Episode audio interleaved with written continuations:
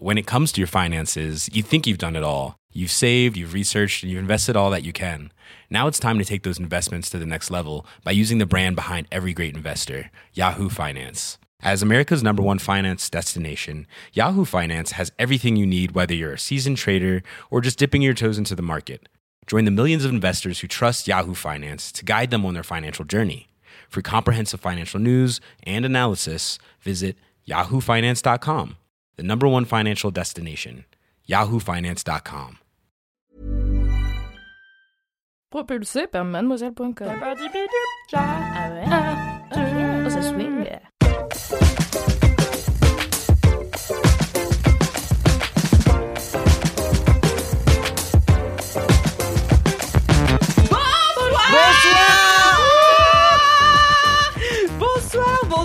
bonsoir les LM Crado, je suis ravie de vous accueillir pour ce 64e 74e 74. 74e épisode de LMK. Voilà, ça fait quand même beaucoup et je reçois ce soir la brigade du kiff, la tant aimée brigade du kiff Yes. avec Mimi. Bonjour, bonsoir, bonne année Bonne année Mais- les LM Crado Bah oui, on leur a déjà dit euh, avec la team sucré salé, mais pas du tout avec la brigade. Bah du moi kiff, je l'ai pas dit alors je C'est ça, exactement.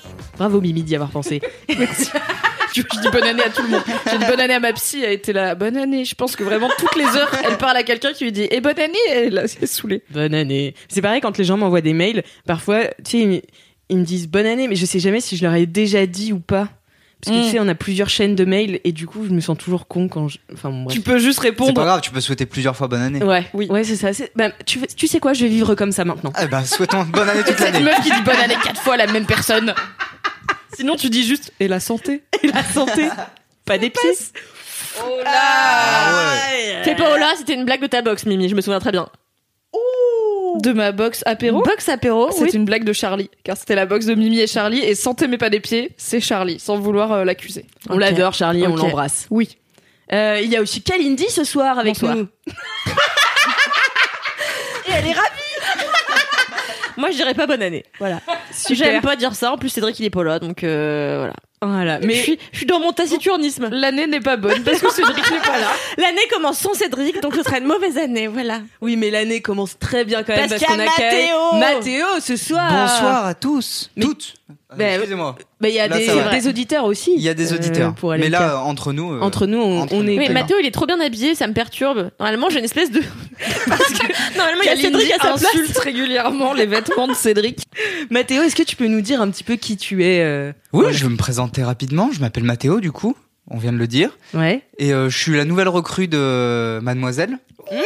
Un homme chez Mademoiselle. Il est possible. Un homme. Un homme, un homme, un homme Yes, là. Ça Alors, fait plaisir. sans vouloir révéler les dessous de cette entreprise euh, OLM Crado, il est possible qu'au moment où Dorothée dit il y a un mec qui va venir pour faire un test et peut-être qu'on va le prendre, il s'appelle Mathéo, Kalindi a dit, et je cite, Ah, un homme, enfin une raison de se lever le matin pour venir au bureau. J'ai dit ça?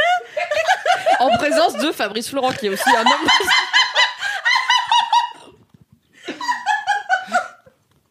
Donc voilà, c'est un petit événement quand on embauche un mec chez Mademoiselle, car c'est rare.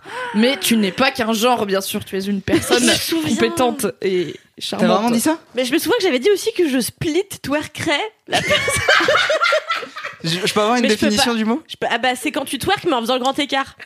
Wow Visuellement, c'est incroyable. Je dis pas que je sais le faire hein. Mais euh, Mais l'intention est là. voilà. Mais je le ferai pas parce que quand même le consentement tout ça donc euh, voilà. Oui, oui, oui, oui. oui. Ouais. N'hésite pas à ne pas hésiter. Eh bien, et Mathéo, qu'est-ce que tu fais chez Mademoiselle? Des vidéos. Et Ouais du montage, ouais, des vidéos. Non, je vais faire, euh, je vais participer à plein d'autres trucs. euh, J'espère, à de l'écriture aussi un petit peu apparemment. Ah ouais. Ouais, ouais, Ouais, ouais. oui, oui. Ambitieux. Il vient prendre ton job. tu es dans l'œuf les espoirs des gens. Non, bah je vais faire que de la vidéo du coup. On va, on va rester là-dessus. Tu restes derrière la caméra et tu dis bonjour et c'est tout. Voilà, c'est ça. Si tu veux, tu peux faire semblant d'avoir écrit les, les articles de Kalindi, ça l'énerve au plus haut point. C'est vrai, il y a des gens qui font ça. Je peux les mettre sous ton pseudo. Oh Tu changes de pseudo pour les articles de Kalindi. Non Je mais attendez faites pas ça. les hein, franchement hein, je vais être vraiment vénère. hein. Ah, il est fort ce petit Mathéo là qui arrive sur la rubrique Il a une plume. Bon, en tout cas, C'est marrant, il parle souvent de Saint-Jacques quand même. hein. eh ben, merci beaucoup Mathéo de rejoindre la brigade du kiff ce soir. Ça me fait Avec très plaisir. plaisir. Moi aussi, ça me fait plaisir. Eh ben, je suis content, on est tous contents d'être là. On est ravis. euh. À part Kalindi. non, c'est pas vrai. Mais arrête, trop contente. Mais non, mais je suis hyper contente. Attends, moi je t'adore. Quelle tantine, j'en peux plus. Je l'adore, le gosse, il est super. Attends, pas plus tard que tout à l'heure, euh, Camille était en train de parler à je sais plus qui, et Alix était en train d'essayer de parler à Camille, et Camille a répondu Bon, euh, chut, euh, Alix, euh, maman est en train de parler. J'ai ri. Tout le monde me prend pour son enfant dans cette entreprise. Mais bon, ma foi, euh, ça me va parce que comme ça, il me paye à manger. Donc, Et Finalement. on prend. On prend, on prend. Eh bien, écoutez, je vous propose d'enchaîner sur les commentaires. Oui. Euh, J'en ai un qui a été posté sur Apple Podcast avec 5 étoiles. Donc, je l'ai lu. Donc, je le partage. Car c'est ce que vous pouvez faire. Euh, mettre 5 étoiles sur Apple Podcast. Commenter une vie de bolos, un commentaire, euh, la bonne année, euh, sauf à Kalindi. Et, euh, et voilà, et je le lirai peut-être dans le podcast. Et voilà, c'est ça. Donc, c'est Florence. C'est le, Ah, c'est le mais nom c'est C'est le C'est nom le nom. Ah, mais c'est moi, je me suis gourée en écrivant mon nom de famille. Elle est un peu technique, mais Eh bien, à tes souhaits, Kalindi. Euh, elle dit Ma passion, c'est d'écouter LMK en voiture car je vois pas le temps passer grâce à vous. Et limite, je suis deg quand j'arrive. C'est quand même fou. Et en plus, elle s'est retenue d'écouter pendant 2-3 semaines euh, pour les 6 heures de route à venir avec ses parents à Noël. Donc elle a anticipé le fait qu'elle allait avoir beaucoup de- d'heures euh, en voiture en n'écoutant pas. Waouh. C'est C'est incroyable. trop mime, ça Je comprends ce truc de t'es dégoûté d'arriver. Moi, une fois, j'ai voyagé en première classe, et en fait. Et en arrivant à destination, j'étais là. C'est dommage, je serais bien restée encore un peu. Je pense que c'est très comparable au voyage de 6 heures de Fleur Foucault et ses parents en voiture. hein. Moi, j'aimerais bien savoir si elle a écouté Discretos dans un casque ou si elle a juste blast 3 LMK d'affilée avec ses parents dans la voiture. Non, elle allait chez ses parents. Donc, Ah. euh, Ah, donc je déçu. pense que, ouais. Elle a peut-être blast, mais elle était peut-être toute seule aussi, quoi. Est-ce que c'est pas risqué quand t'es à 130 sur l'autoroute d'écouter LMK Parce que je me dis, un fou rire est vite arrivé. C'est ça. Fou rire, tu tu regardes pas la route. Ouais. Eh, Dans le platane, quoi. Aquaplaning. C'est le seul truc que je connais en voiture. Qu'est-ce qu'elle a dit? Aquaplaning. Ça n'a rien à voir. Levier de vitesse. C'est un mot aléatoire sur le domaine de la voiture. Bon, exactement. Tu peux tenter aussi l'âge des mots aléatoires pendant LMK. On verra si c'est bah, pertinent ou pas. allons-y, allons-y. Une chance sur deux, visiblement. Merci Kalindi pour ce mot. De rien. Euh, Donc tu essaieras de trouver la, la définition pour la prochaine fois. Voilà, non, mais si, je sais, c'est quand il pleut et qu'on est à 90.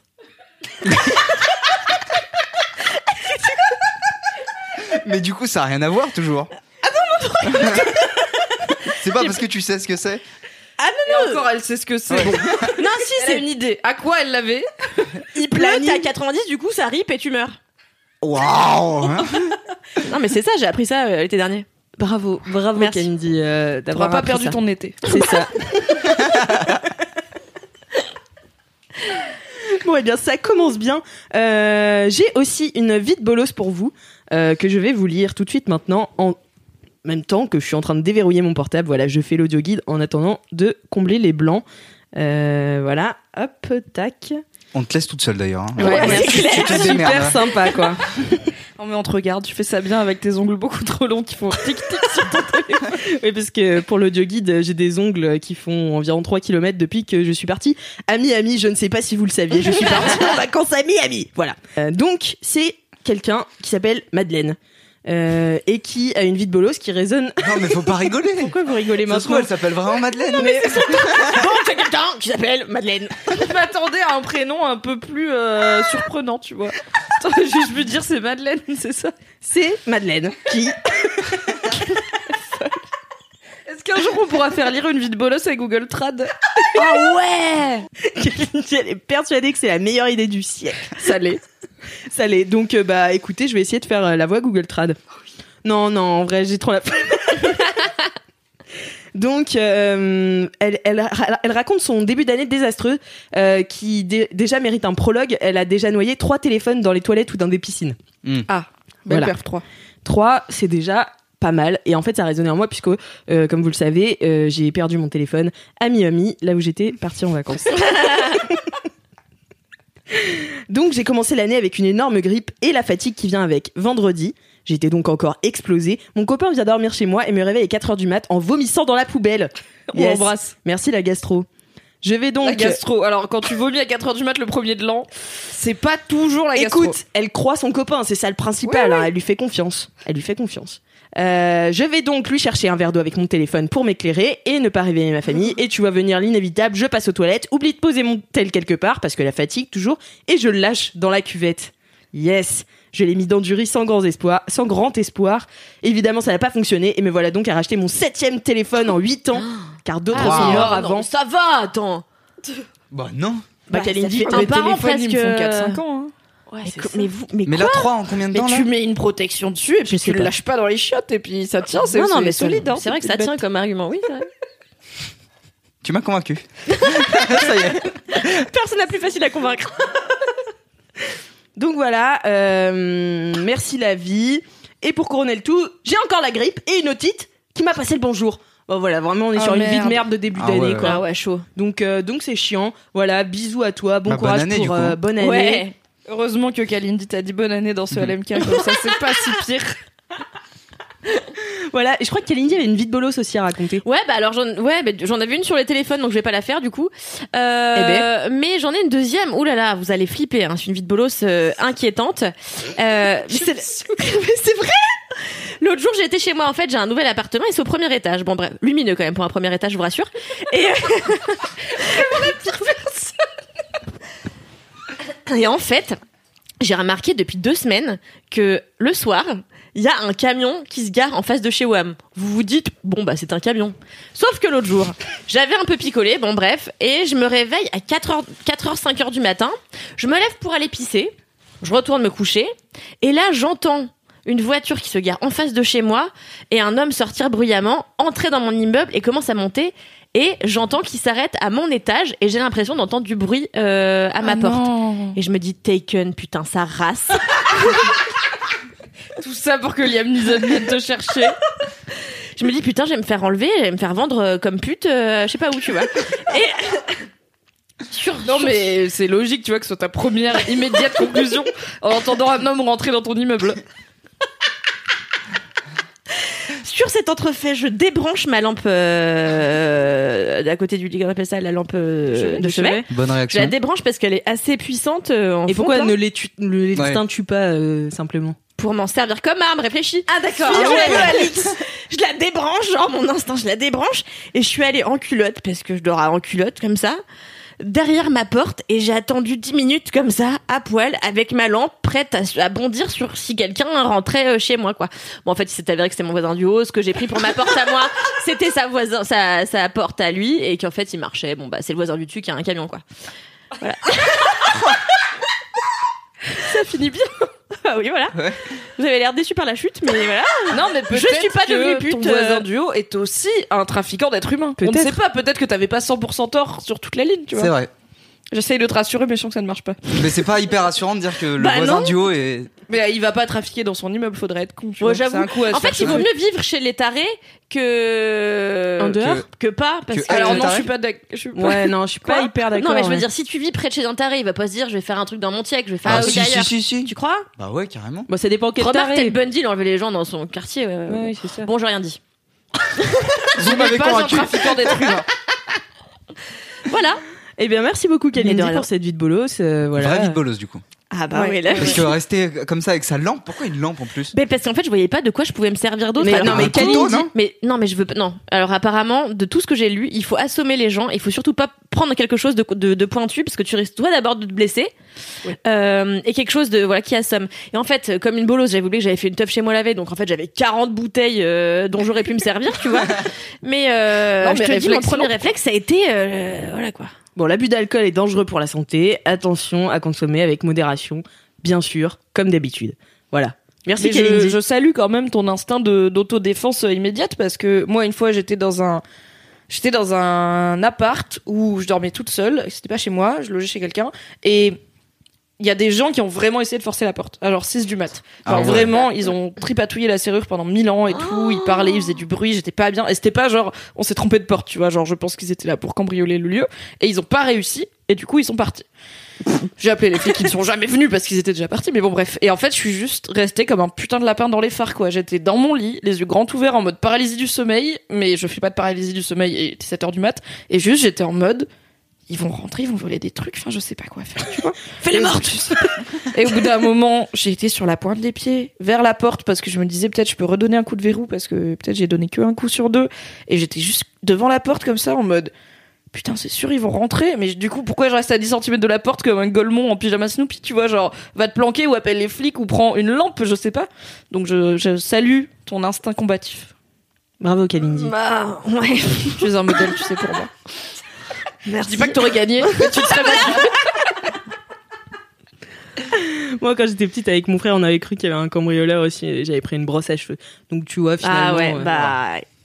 Très Finalement, c'est moi la moins conne de cette équipe. Et qui l'eût cru Choc Qui Luc Qui Luc. Comme j'aime à le dire. Et on a aussi euh, ce soir une dédicace audio qui nous vient tout droit de Russie. On écoute. Waouh Coucou la team. Alors moi je voudrais faire une dédicace à ma grosse moto euh, Camille qui vient péter son PEL pour venir me rejoindre en Russie pour Noël et le Nouvel An et que j'ai pas vu depuis fin août. Voilà, gros bisous. Oh, trop mignon. mignon. Trop Merci. mignon. On Merci adore beaucoup. LMK Rock. Yes, euh, c'est la meilleure partie de ce podcast. Bah ça y est, Alix se fait chier, voilà, ça a arrêté de l'amuser. Bon, J'arrête le podcast, sympa c'est terminé. Je me casse, je vous laisse finir. Hein. Non, mais c'est Fabrice qui a dit ça dans le dernier LMK. Il a dit que c'était la meilleure partie du podcast et du coup, j'ai dit, bah, autant ne pas le faire le reste. Euh, Sympa Fabrice, hein, non, on bosse quand même, mais bon d'accord. mais du coup, passons tout de suite au mini-kiff. Euh, enchaînons, à moins que vous ayez des commentaires ou quoi que ce soit. Oh non. Non, ouais, non. Allez hop. Personne Non, n'a mais c'est la rentrée, tu vois. Ouais, ouais, tranquille, on y va tranquille, tranquille. Euh, déjà, on a déjà fait 18 minutes d'enregistrement, donc on va peut-être passer au mini-kiff, quoi, quand même. Euh, alors, on va faire un jingle. Euh, Mathéo, t'es prêt? Non. Euh, Il va falloir être euh, bon, juste et innovant. Attention.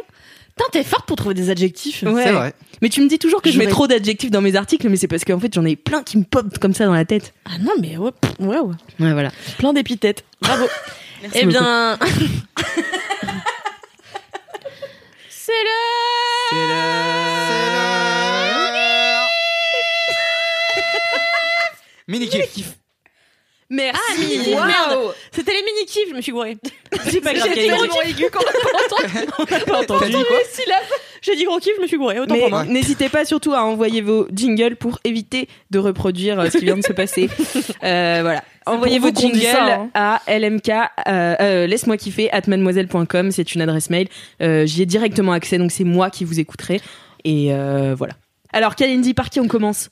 Bah, par Mathéo, non? Par Mathéo. ouais? Allez, Mathéo. C'est moi qui commence? C'est- Ouais. Bah, euh, ouais. Allez, vas-y, si t'es chaud. Ok, je vous parle de mon mini kiff alors. C'est ouais, ça. c'est ça. Je le fais maintenant. Ouais, ouais. maintenant. Allez, c'est parti. Ok, go. Euh, moi, en mini kiff, j'ai noté.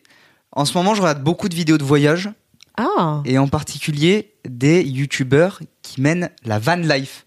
Est-ce que vous voyez ce que c'est? J'adore, bien C'est sûr. passionnant de regarder Ah, ça. de ouf. Moi qui ai jamais vraiment voyagé, je regarde ça et il y a une chaîne YouTube en particulier qui s'appelle, euh, enfin, d'un mec qui s'appelle Greg Zway. Je suis pas sûr que ce soit vraiment son prénom. Ok. Je pense que c'est, C'est je comme pense que c'est Greg. Feu. C'est- Tu penses c'est- que c'est Greg ou c'est Greg's? Bah, Ouzouaille. c'est peut-être son nom de famille. C'est peut-être son nom de famille. Greg Zway. non, non. Ok, Kalindi rend folle. Du coup, les youtubeurs van life qui, qui m'intéressent particulièrement et Greg Zway, je trouve que c'est un des meilleurs dans ce qu'il fait parce que à la base, il est cadreur. Ok. c'est son métier. Et du coup, il, il a une vraie science de l'image et il filme vraiment les, les, les pays où il voyage. Et donc ça, je trouve ça hyper intéressant. Et en plus, il fait des. Enfin, en fait, ce que je kiffe, mon vrai mini-kiff dans Greg's Way, c'est Non, parce que là, C'est les a- poupées russes de Miniki. Ouais, ouais. Alors d'abord, il y a la van life, ensuite il y a Zoé, ensuite dans je te- Instant van. Je te coupe juste van. avant qu'on arrive à la poupée russe. Euh, Tu peux expliquer la van life? Parce que nous on était là ah ouais on connaît Ouais, mais peut-être qu'il y a des auditeurs qui connaissent pas et qui sont Bah. là fuck me I guess je ne saurais jamais ce que c'est. J'avoue que j'ai dit ah ouais, mais en fait, Tu sais pas ce que c'est? Alix tu as fait la pas, c'est pas que je sais pas ce que je sais, mais c'est que j'imagine, mais j'ai jamais entendu ce mot quoi. Bah, Je van, suis pas de l'éc- Pardon. van et life. Ouais, c'est ça, C'est des gens qui. Quelle belle explication. Merci, j'ai va. tout compris. Non, mais Non, c'est mais des gens j'ai qui vivent dans compris. des vannes. En fait, Kalindi, pour me défendre un petit peu là, j'ai compris. C'est juste, je n'ai jamais entendu ce mot. Donc, j'imagine que c'est des gens qui vivent dans des vannes et qui Mais voyagent. c'est un hashtag Instagram, c'est tout Mais en oui. fait. Voilà. Bah, eh. Tu nous l'as vexé. Il fait ultra chaud. C'est chaud. Donc, la van life. Du coup, la van life, c'est des gens qui vivent dans des vannes. Pour euh, faire Voilà. court. Et, euh, Van vie. Et je je trouve ça passionnant de regarder ces vidéos euh, de gens qui. Juste, ils montrent leur quotidien. C'est des vlogs euh, de gens qui vivent dans, dans un camion.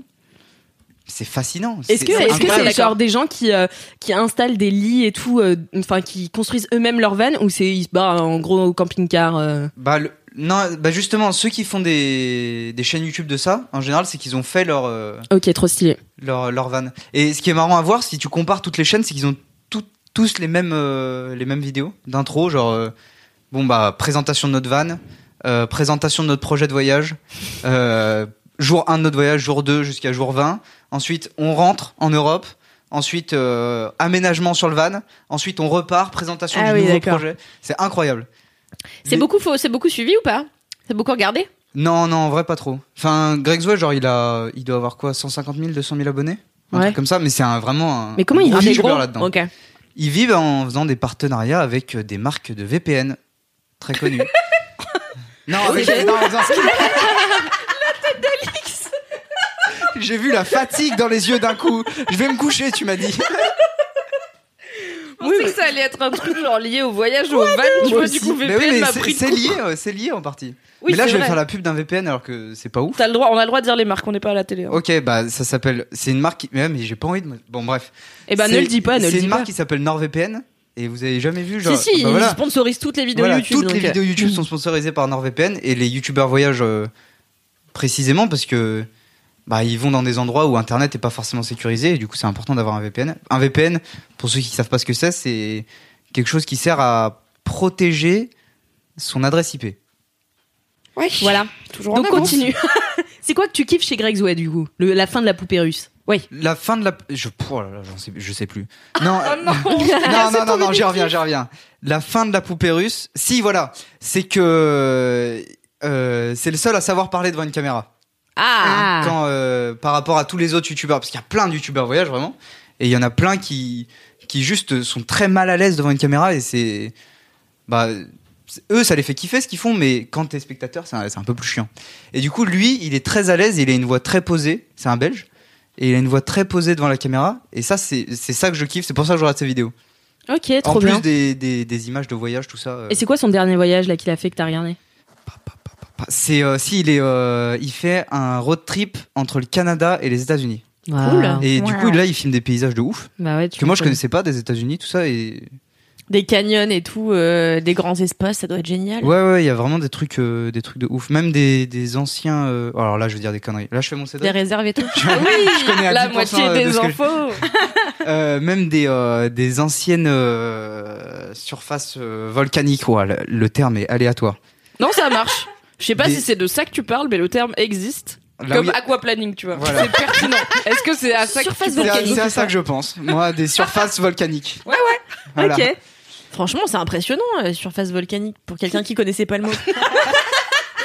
mais aquaplaning c'est pareil C'est vrai, c'est deux mots magnifiques. ouais mais ça se trouve un scientifique me dirait bah oui mais c'est pas un mot qui est- enfin ça Ah existe non, pas mais attention, s'il y avait des scientifiques ici, mais. ou Mais des, peut-être ça ou vaudrait des le gens coup. de l'Académie française. Enfin, en fait, toutes sortes de spécialistes ici euh, Toutes seraient sortes pas de gens non. compétents ne sont pas invités dans On la n'en veut pas. Non, merci. juste pas. on kiffe et c'est tout Exactement. Exactement. Bah voilà, bah juste je kiffe ses vidéos parce qu'il les fait bien et voilà. Bah, Bah, franchement, ça m'a donné envie parce que moi j'aime trop, la- j'aime trop. Je suis plein de comptes euh, sur Instagram et euh, mais je suis plein de comptes qui vivent euh, la van life et qui Ouais. sont trop beaux gosses, c'est tous des Australiens et tout. Ouais, bien sûr. On et les je suis là. Mais t'as regardé sur YouTube ou pas? Non, je regarde pas trop de. Je suis pas très euh, YouTube. Enfin, je regarde pas de vidéos, ça me saoule. Donc. Euh, Mais alors, si t'aimes euh, la van life, je te conseille un film trop cool dont Mademoiselle a été partenaire il y a quelques mois qui s'appelle 303, qui est un film allemand sur justement euh, un un mec et une meuf qui partent un peu à l'improviste comme ça par un concours de circonstances hasardeux. C'est la même chose, concours de circonstances et hasardeux. et euh, T'es Et vraiment forte en adjectif. c'est concours de circonstances, c'est pas un adjectif. Mais Mais, hasardeux, euh, si. trop chiant. Yes. Et, euh, et en fait, qui partent euh, à la recherche du père du gars, et c'est ultra bien. Et en fait, le, le road trip n'est que prétexte à philosopher. C'est juste deux personnes qui sont enfermées et qui vont euh, philosopher sur l'amour, la vie, la mort, l'existence, euh, l'en- le enfanté, tout ça. C'est hyper bien. J'adore les Allemands, j'adore l'Allemagne. j'adore la van life. J'adore les bretzels. Eh ben, très bien, merci Kalindi. Et Euh, voilà. On et ira merci, merci Mathéo pour ce mini kiff. Avec plaisir. Euh, très très cool. Bah du coup Kalindi c'est à toi. Ah bah oui. Ton mini kiff. Eh ben, moi, ça va être très court. Euh, moi, mon mini, mon mini kiff, euh, c'est les jogging de Chouin.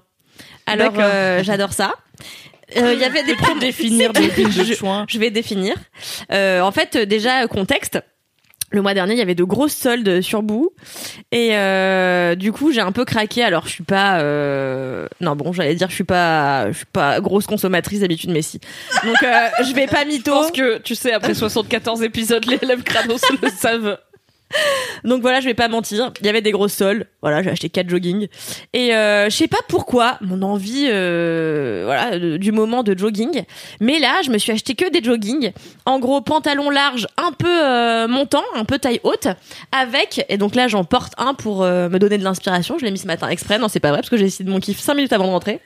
C'est un haut de jogging un peu manche chauve-souris et qui est très court, c'est très important qu'il arrive juste sous les seins pour les faire un peu sexy et j'adore euh, l'idée qu'on puisse être sexy dans une tenue de schlagos euh, Confortable. euh, confortable et euh, c'est tellement génial que l'autre jour je suis allée en date avec un jogging euh, de chouin. Chouin. et alors vraiment euh, je suis arrivée et j'ai dit au gars attention je te respecte pas j'ai un jogging et euh, il m'avait il m'a vu il m'a dit oh bah ça va c'est sexy comme jogging et j'étais là bah oui exactement c'est parfait c'est c'est confortable c'est convivial euh, ça met tout le monde à l'aise Convivial. C'est le bon adjectif pour un jogging de. C'est social.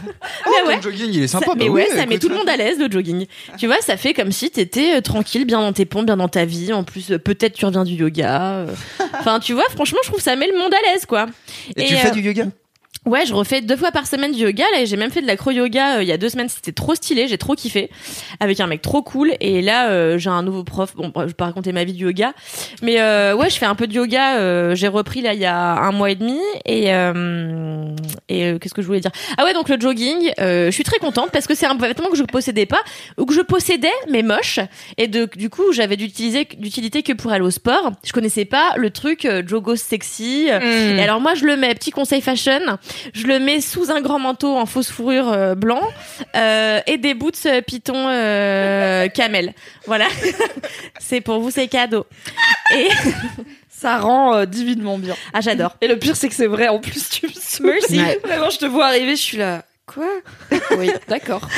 Et alors j'en ai un très beau que j'ai mis pas plus tard qu'avant-hier. Vous vous souvenez, c'était un, un pour l'émission Entre Chouin que je vous conseille d'aller écouter en replay, qui est euh, le, le un live euh, animé par Camille, moi et Alix. C'est marrant. On dit pas mal de, de trucs marrants sur le sexe et pas que. Et, euh, et donc je portais un jogging de Chouin fuchsia. Et là pour le coup, il est très crop et il est très fuchsia et il est très décolleté quand on ouvre la zipette là. Et euh, il est très en plastique. Alors je le répète, j'ai déjà dit l'autre jour, mais si vous achetez ce jogging, ne vous approchez pas, mais d'aucune source, aucune source de chaleur, même pas une lampe, vraiment. C'est entre chouin, tout. t'es dans le noir d'ailleurs. mais rien du tout. Voilà, donc j'adore, j'adore qu'on puisse être à la fois sexy et confortable, parce que moi c'est vrai que je suis tout le temps en jean, en jean taille haute, et même si je trouve que c'est très stylé, c'est pas ce qu'il y a de plus confortable à porter Mm. au quotidien. C'est vrai qu'on est, on est, comment on dit, on n'est jamais aussi bien que dans un jogging. Alors, audio description, elle s'est tournée vers Mathéo pour trouver cette phrase. Mathéo l'a regardée mi-perplexe, mi-angoissée, je pense. Et elle l'a trouvée toute seule. Dans un moment très Edouard Baird dans l'esprit, j'ai trouvé. Comment dit-on déjà On n'est jamais mieux que dans un jogging. Oui, euh, comme l'expression consacrée. Belle citation. Oui, mais Kalindi, tu vois, moi, je me dis, euh, si je mettais ton jogging de chouin, euh, tes bottes en python et ton grand manteau. Moi, j'aurais juste l'air, enfin, d'avoir Non, mais trouvé stop, des j'en trucs peux dans plus. une poubelle. J'en peux plus des gens qui disent ça, j'en peux plus, j'en peux plus, j'en peux plus, j'en peux plus. C'est juste parce que t'oses pas les mettre en fait, c'est tout.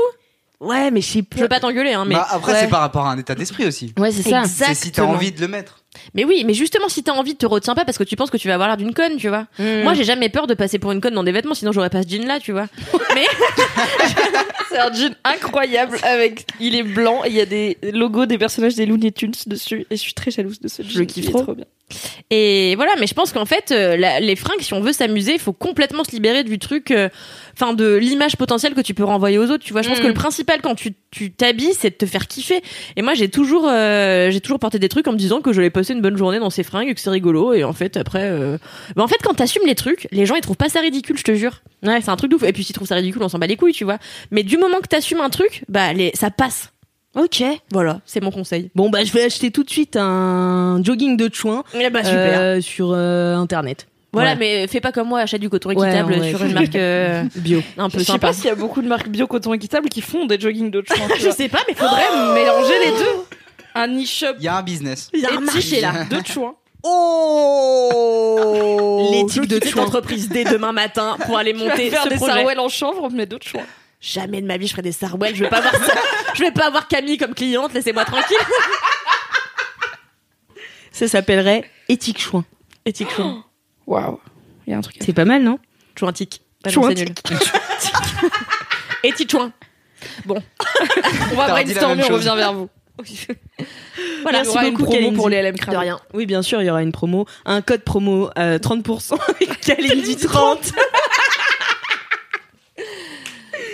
voilà, merci beaucoup Kalindi De et c'est à toi Mimi de nous parler de ton mini kiff. Oui, c'est à moi. Euh, mon mini kiff te- t'inspirera peut-être en tant que personne qui sait faire des accents. Moi, je vais pas le tenter parce que je ne sais pas et je pense que ce serait irrespectueux et gênant pour tout le monde.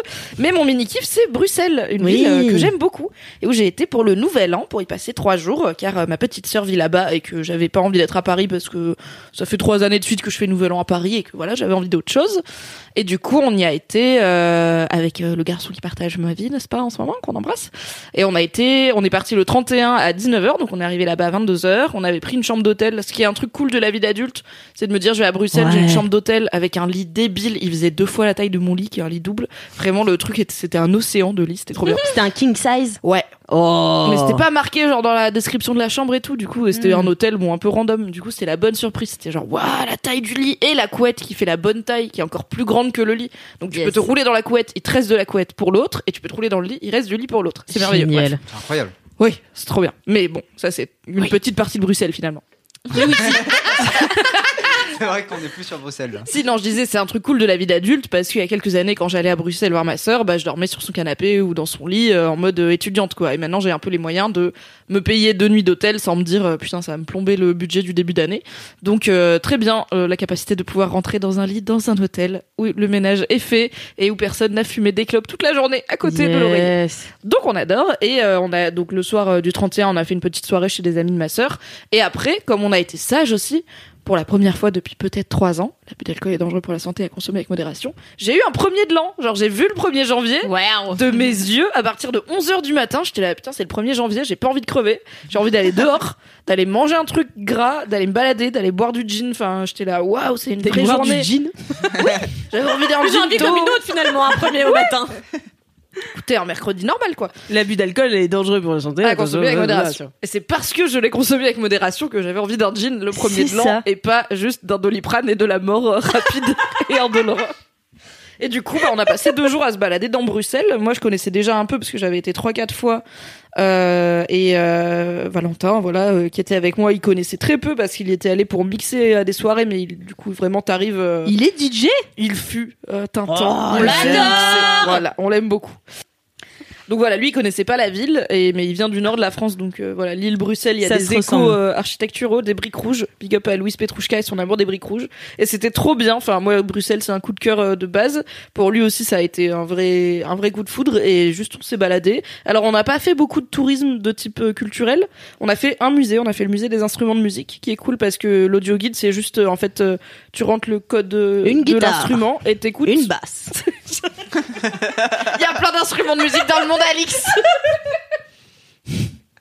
Il y avait plein d'harmonica, moi j'aime bien l'harmonica. Ah, Et puis un des harmonica. et puis des trucs du 12e Mais siècle. et il- puis des il trucs- Ça, c'est ton racontait côté, l'histoire je fais de la des- capoeira. Pardon Alors, Deux questions en même temps. Une qui n'est pas une c'est question. pas une question, c'est une accusation. Oui, j'ai fait de la capoeira dans ma vie, écoutez. C'est vrai? Oui. Stylé. Moi, je demandais, moi j'avais une question quand même. Il parle de l'histoire des instruments de musique? Oui, en fait, c'est un truc. euh, le parcours est plutôt chronologique, et t'as des des panneaux qui t'expliquent l'histoire de l'instrument et du- le pays d'où il vient et les traditions pour lesquelles il est utilisé. Et en fait, du coup, l'audio guide, c'est pas du tout un audio guide qui te raconte l'histoire de l'instrument, parce que ça, c'est le panneau qui le fait. Mm. C'est juste que tu rentres le code qui correspond à l'instrument et t'entends une musique jouer avec cet instrument. Du coup, parce que c'est un peu con de regarder des Mm. instruments de musique si jamais tu peux les entendre, mais comme il y en a 48 dans la même pièce, ils peuvent pas tous les faire jouer en même temps.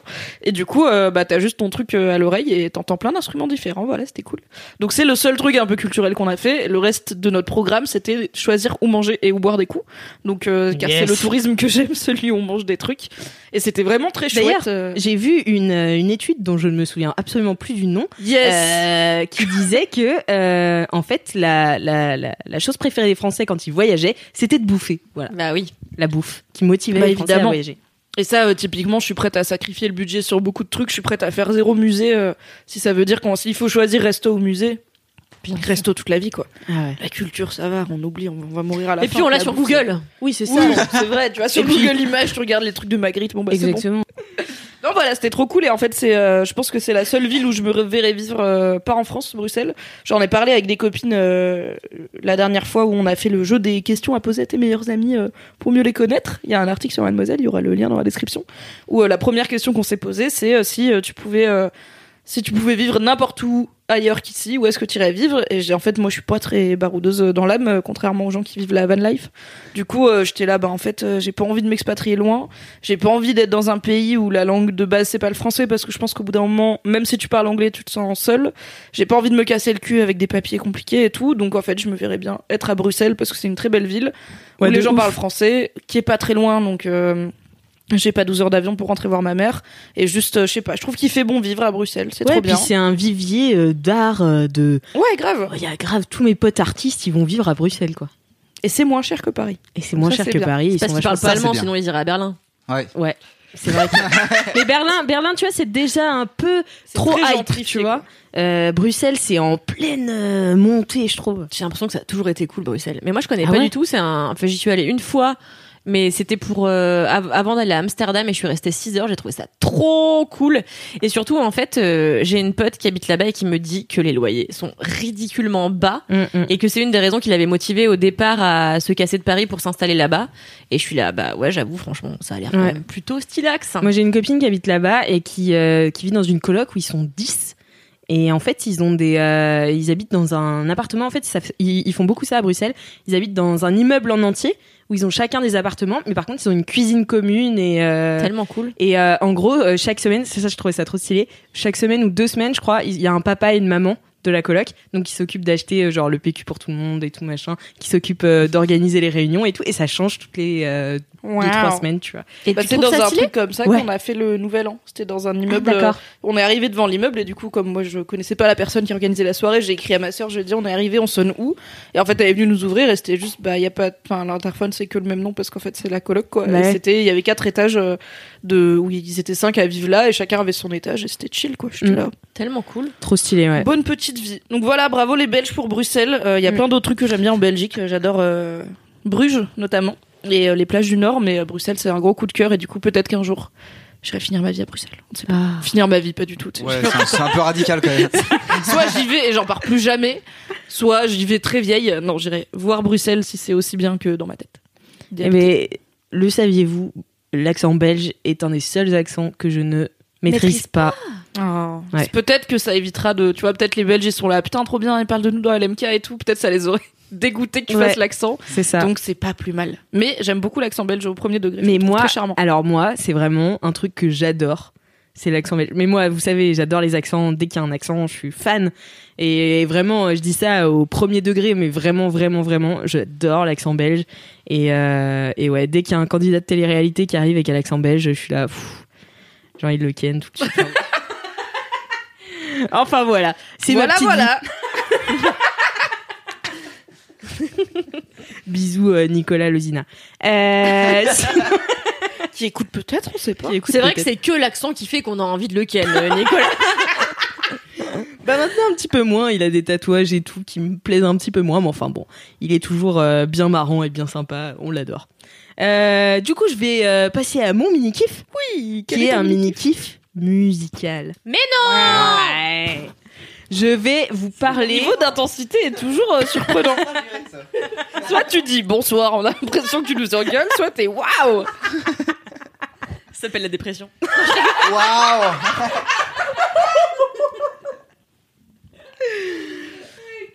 Euh, donc voilà, donc en fait c'est une chanson que j'aime depuis des années et euh, je l'ai redécouverte il y a très peu de temps euh, puisque je l'ai fait écouter à Cassandre qui m'a parlé d'un truc qui m'a fait penser, enfin voilà. Et en plus c'est une chanson qui était dans une des séries dont j'ai parlé dans l'MK, Mortel. euh, qui était une des séries coup de cœur de 2019, une des séries françaises coup de cœur 2019, et dont j'avais fait un gros kiff, je crois. Et en fait, il y a une scène de danse avec euh, un des personnages principaux sur cette chanson qui s'appelle Les Otaries d'Arne Vinzon. Connaissez-vous? Oui Ouais Ah Non. voilà Et c'est une chanson que Je vais j'adore. pas faire semblant comme toi avec la van life, je ne connais pas. En vrai, c'est, elle est, elle était très peu connue jusque-là, et en fait, euh, c'est- enfin, c'est fou parce qu'avec Mortel, j'ai l'impression qu'elle a pris un peu d'ampleur, et donc euh, je l'ai redécouverte aussi grâce à ça. Et euh, donc c'est, c'est- je, je vais vous la chanter hein, doucement. Euh, oui Allons-y Je m'y attendais pas. Est-ce que Mathéo, tu feras les bacs? Ouais, ouais, vas-y, vas-y. Je vais faire les bacs fais, je fais tes bacs. Ok. T'es prêt? On chante, en- on chante ensemble. Non, non, je connais pas. euh, Ah. Moi, je connais que les otaries. Les otaries, les otaries. Du zoo de Vincennes. Scène. Super bac. Change de couleur, de couleur, Couleur. de couleur. Couleur. Au soleil couchant.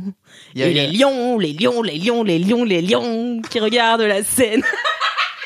Bon, bref, je vous la mettrai dans les liens de ce podcast. Non, Ouais, mais c'est attends, une chanson. c'est hyper bien. Eh, C'est une chanson Pourquoi les lions incroyable. Tu connais vraiment toutes les paroles, c'est incroyable. Ah ouais, mais non, mais j'adore cette chanson, mais vraiment. Et, euh, et en fait, C'est c'est top. c'est une succès. et- Ta gueule, Elle en fait tellement trop. Tu me saoules en plus, top, c'est mon mot. mais oui, je sais. Et c'est une chanson qui a été écrite euh, bah, par un prof de français apparemment, puisqu'il y a un commentaire sous la vidéo YouTube qui dit euh, c'est mon prof de français qui chante. Alors moi je lui fais confiance, j'imagine qu'il est prof de français, Mais Euh, de pas maternelle. croire tout ce qu'on lit sur internet, tu sais. mais de maternelle non, mais non. mais en vrai c'est de la euh, poésie. Vraiment la pire personne, putain. non, c'est vraiment la meilleure chanson parce que c'est plein Il y de a Mathéo qui poésie. meurt, tu peux. Ça va On peut respecter au moins ça. bah non, Kalindi, ça va pas, merde. Nickel. Donc ouais, c'est une chanson euh, pleine de poésie, franchement, faut pas se moquer. Euh, et moi, je l'ai écoutée la première fois, c'était dans le parc de Vincennes. Donc c'est drôle parce que ça parle du zoo de Vincennes. Voilà. Ah ouais, ouais.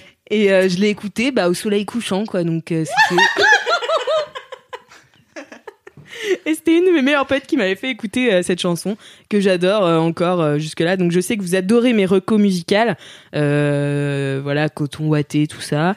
Eh bien, Arne Vinzon, A-R-N-E, plus loin V-I-N-Z-O-N. C'est vraiment la meilleure chanson du siècle, Ok. sans m'avancer, hein, bien sûr.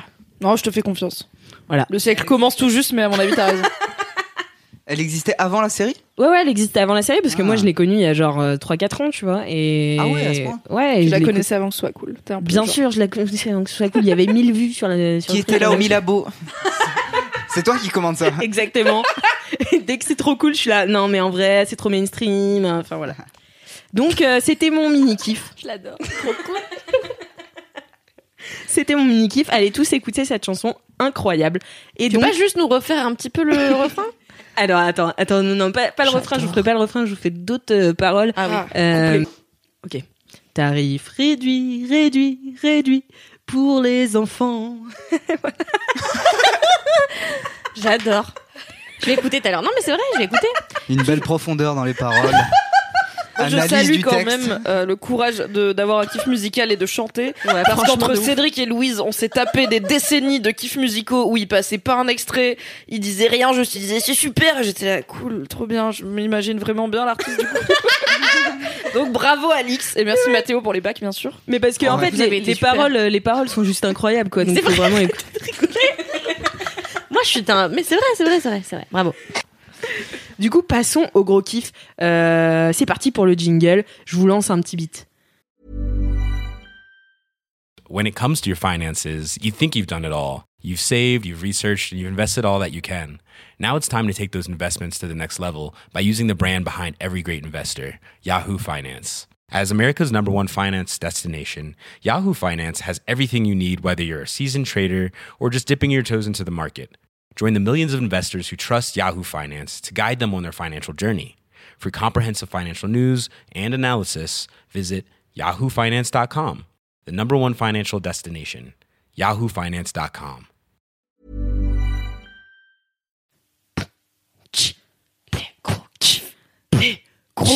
Les gros kiffs.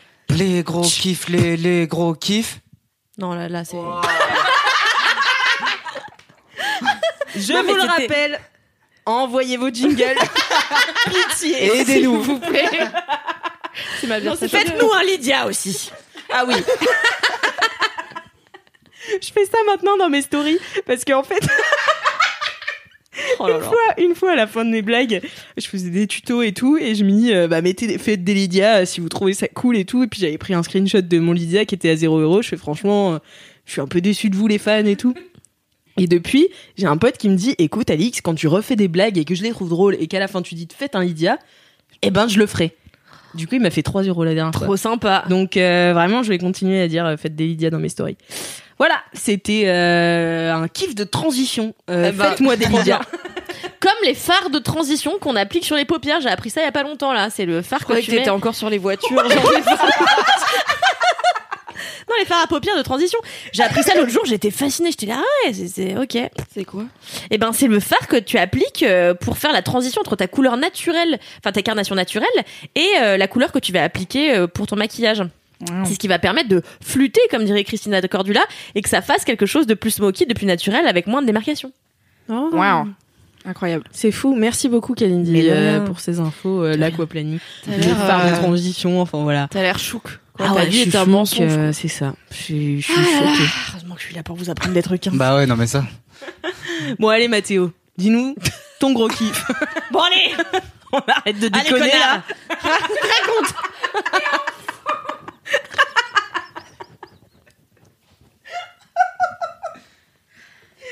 Vas-y Mathéo. Vous me dites, hein.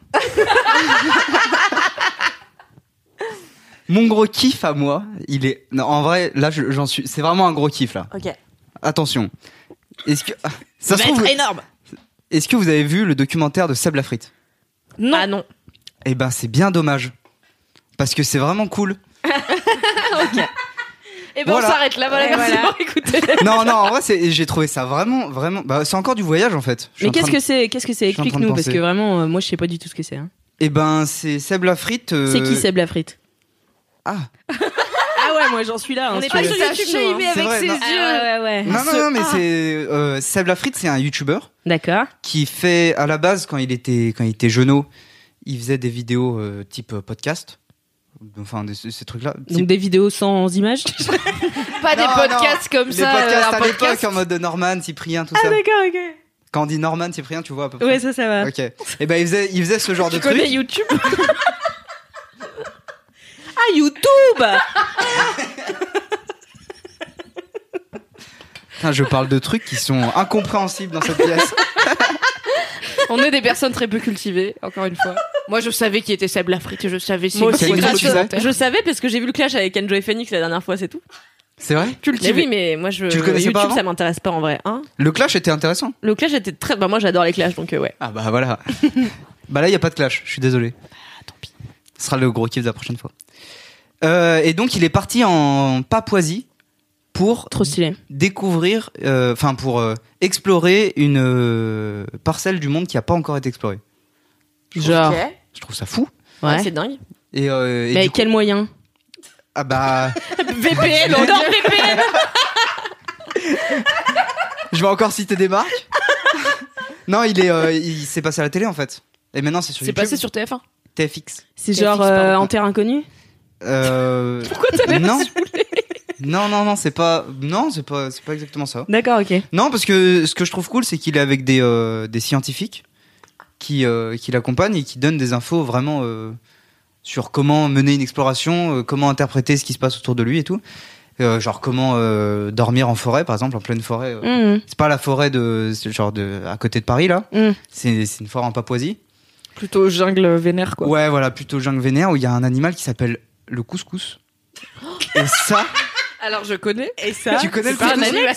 C'est pas un animal Bah, parce que ça c'est- se mange le couscous. Non, non, non, c'est Mais un les animal. animaux aussi, C'est une petite bestie. Non, je suis végétarienne. non, mais c'est un animal qu'on connaît pas. Non, non, c'est vraiment un animal qui s'appelle le couscous. Enfin, euh, après, euh, c'est pas un animal euh, très connu. Il, il- je crois qu'il existe que dans cette partie du monde. Ok. D'accord. Et c'est c'est vraiment un animal qui sort que la nuit avec ses petites pattes là. on Et c'est quoi C'est genre un mammifère C'est un oiseau C'est Dis-moi tout sur le couscous. Ok. Euh, La moitié des Cédric est de retour. le couscous, c'est un animal euh, originaire de la Papouasie. Donc ça, déjà, je suis pas sûr de cette information. Il a quatre pattes. Ah Dans mes souvenirs, de, j'ai vu une seule fois le documentaire. Vous êtes engagé Ah, vite, laisse-moi kiffer, c'est bon. Non, voilà, c'est un animal nocturne et il fait partie de la famille des ptérodactyles. Non, je sais pas. J'avais Non, pas ok, de. c'est bon. Mais ces deux infos sur le couscous, c'est déjà bien. Est-ce qu'il est mignon? Non, c'est un animal de nuit. Je trouve pas ça mignon. Ok. Mais c'est C'est genre parce qu'il est de la nuit, tu le trouves pas mignon? Bah ouais, un Mais animal de nuit, fatalement, il, Bah, il est les tout, tu sais, comme les chauves-souris. T'as déjà vu une chauve-souris? Bah oui, j'en ai Bon, vu il y en a une des chez ma, chez ma grand-mère, c'était hyper mignon. C'est pas mignon une chauve-souris, c'est tout fripé. Bah ça dépend quelle chauve-souris. Tu sais que t'as, t'as combien d'espèces t'as de chauves-souris Tu vois, il y en a mais beaucoup. combien T'en as, on d'espèces dirait de des petits couscous qu'il y a renards, mais avec des ailes. Elles sont trop mimes. Oui, les rousses par Ok. exemple, elles sont adorables. Ah, je connais pas ces, cette Je espèce. t'enverrai des comptes Instagram de chauves-souris Il y mignonnes. a des comptes Instagram de chauves-souris De ouf Lourd, bah je t'enverrai des comptes de Van Life en échange. Je préfère des comptes de couscous. Oui, Je suis sûre qu'il est mignon. Parce Non, en moi, vrai, je je fais sais pas pas de si. Je Mais connaissais comment pas cet t'écris couscous? Comme le couscous. Comme le couscous, pareil. Comme Le couscous. Ok. Ah ouais, si tu cherches hashtag, hashtag couscous sur Instagram, à mon avis, t'auras pas beaucoup d'animaux nocturnes. Et bah de peut-être que si, vu qu'il y a le documentaire qui vient de sortir. Ah, smart. Ou la popularité couscous du Seb, couscous. faut marquer. Seb, Couscous, Seb, Seb, couscous. Seb. Seb, Couscous Seb la frite couscous. Et t'imagines un couscous au couscous?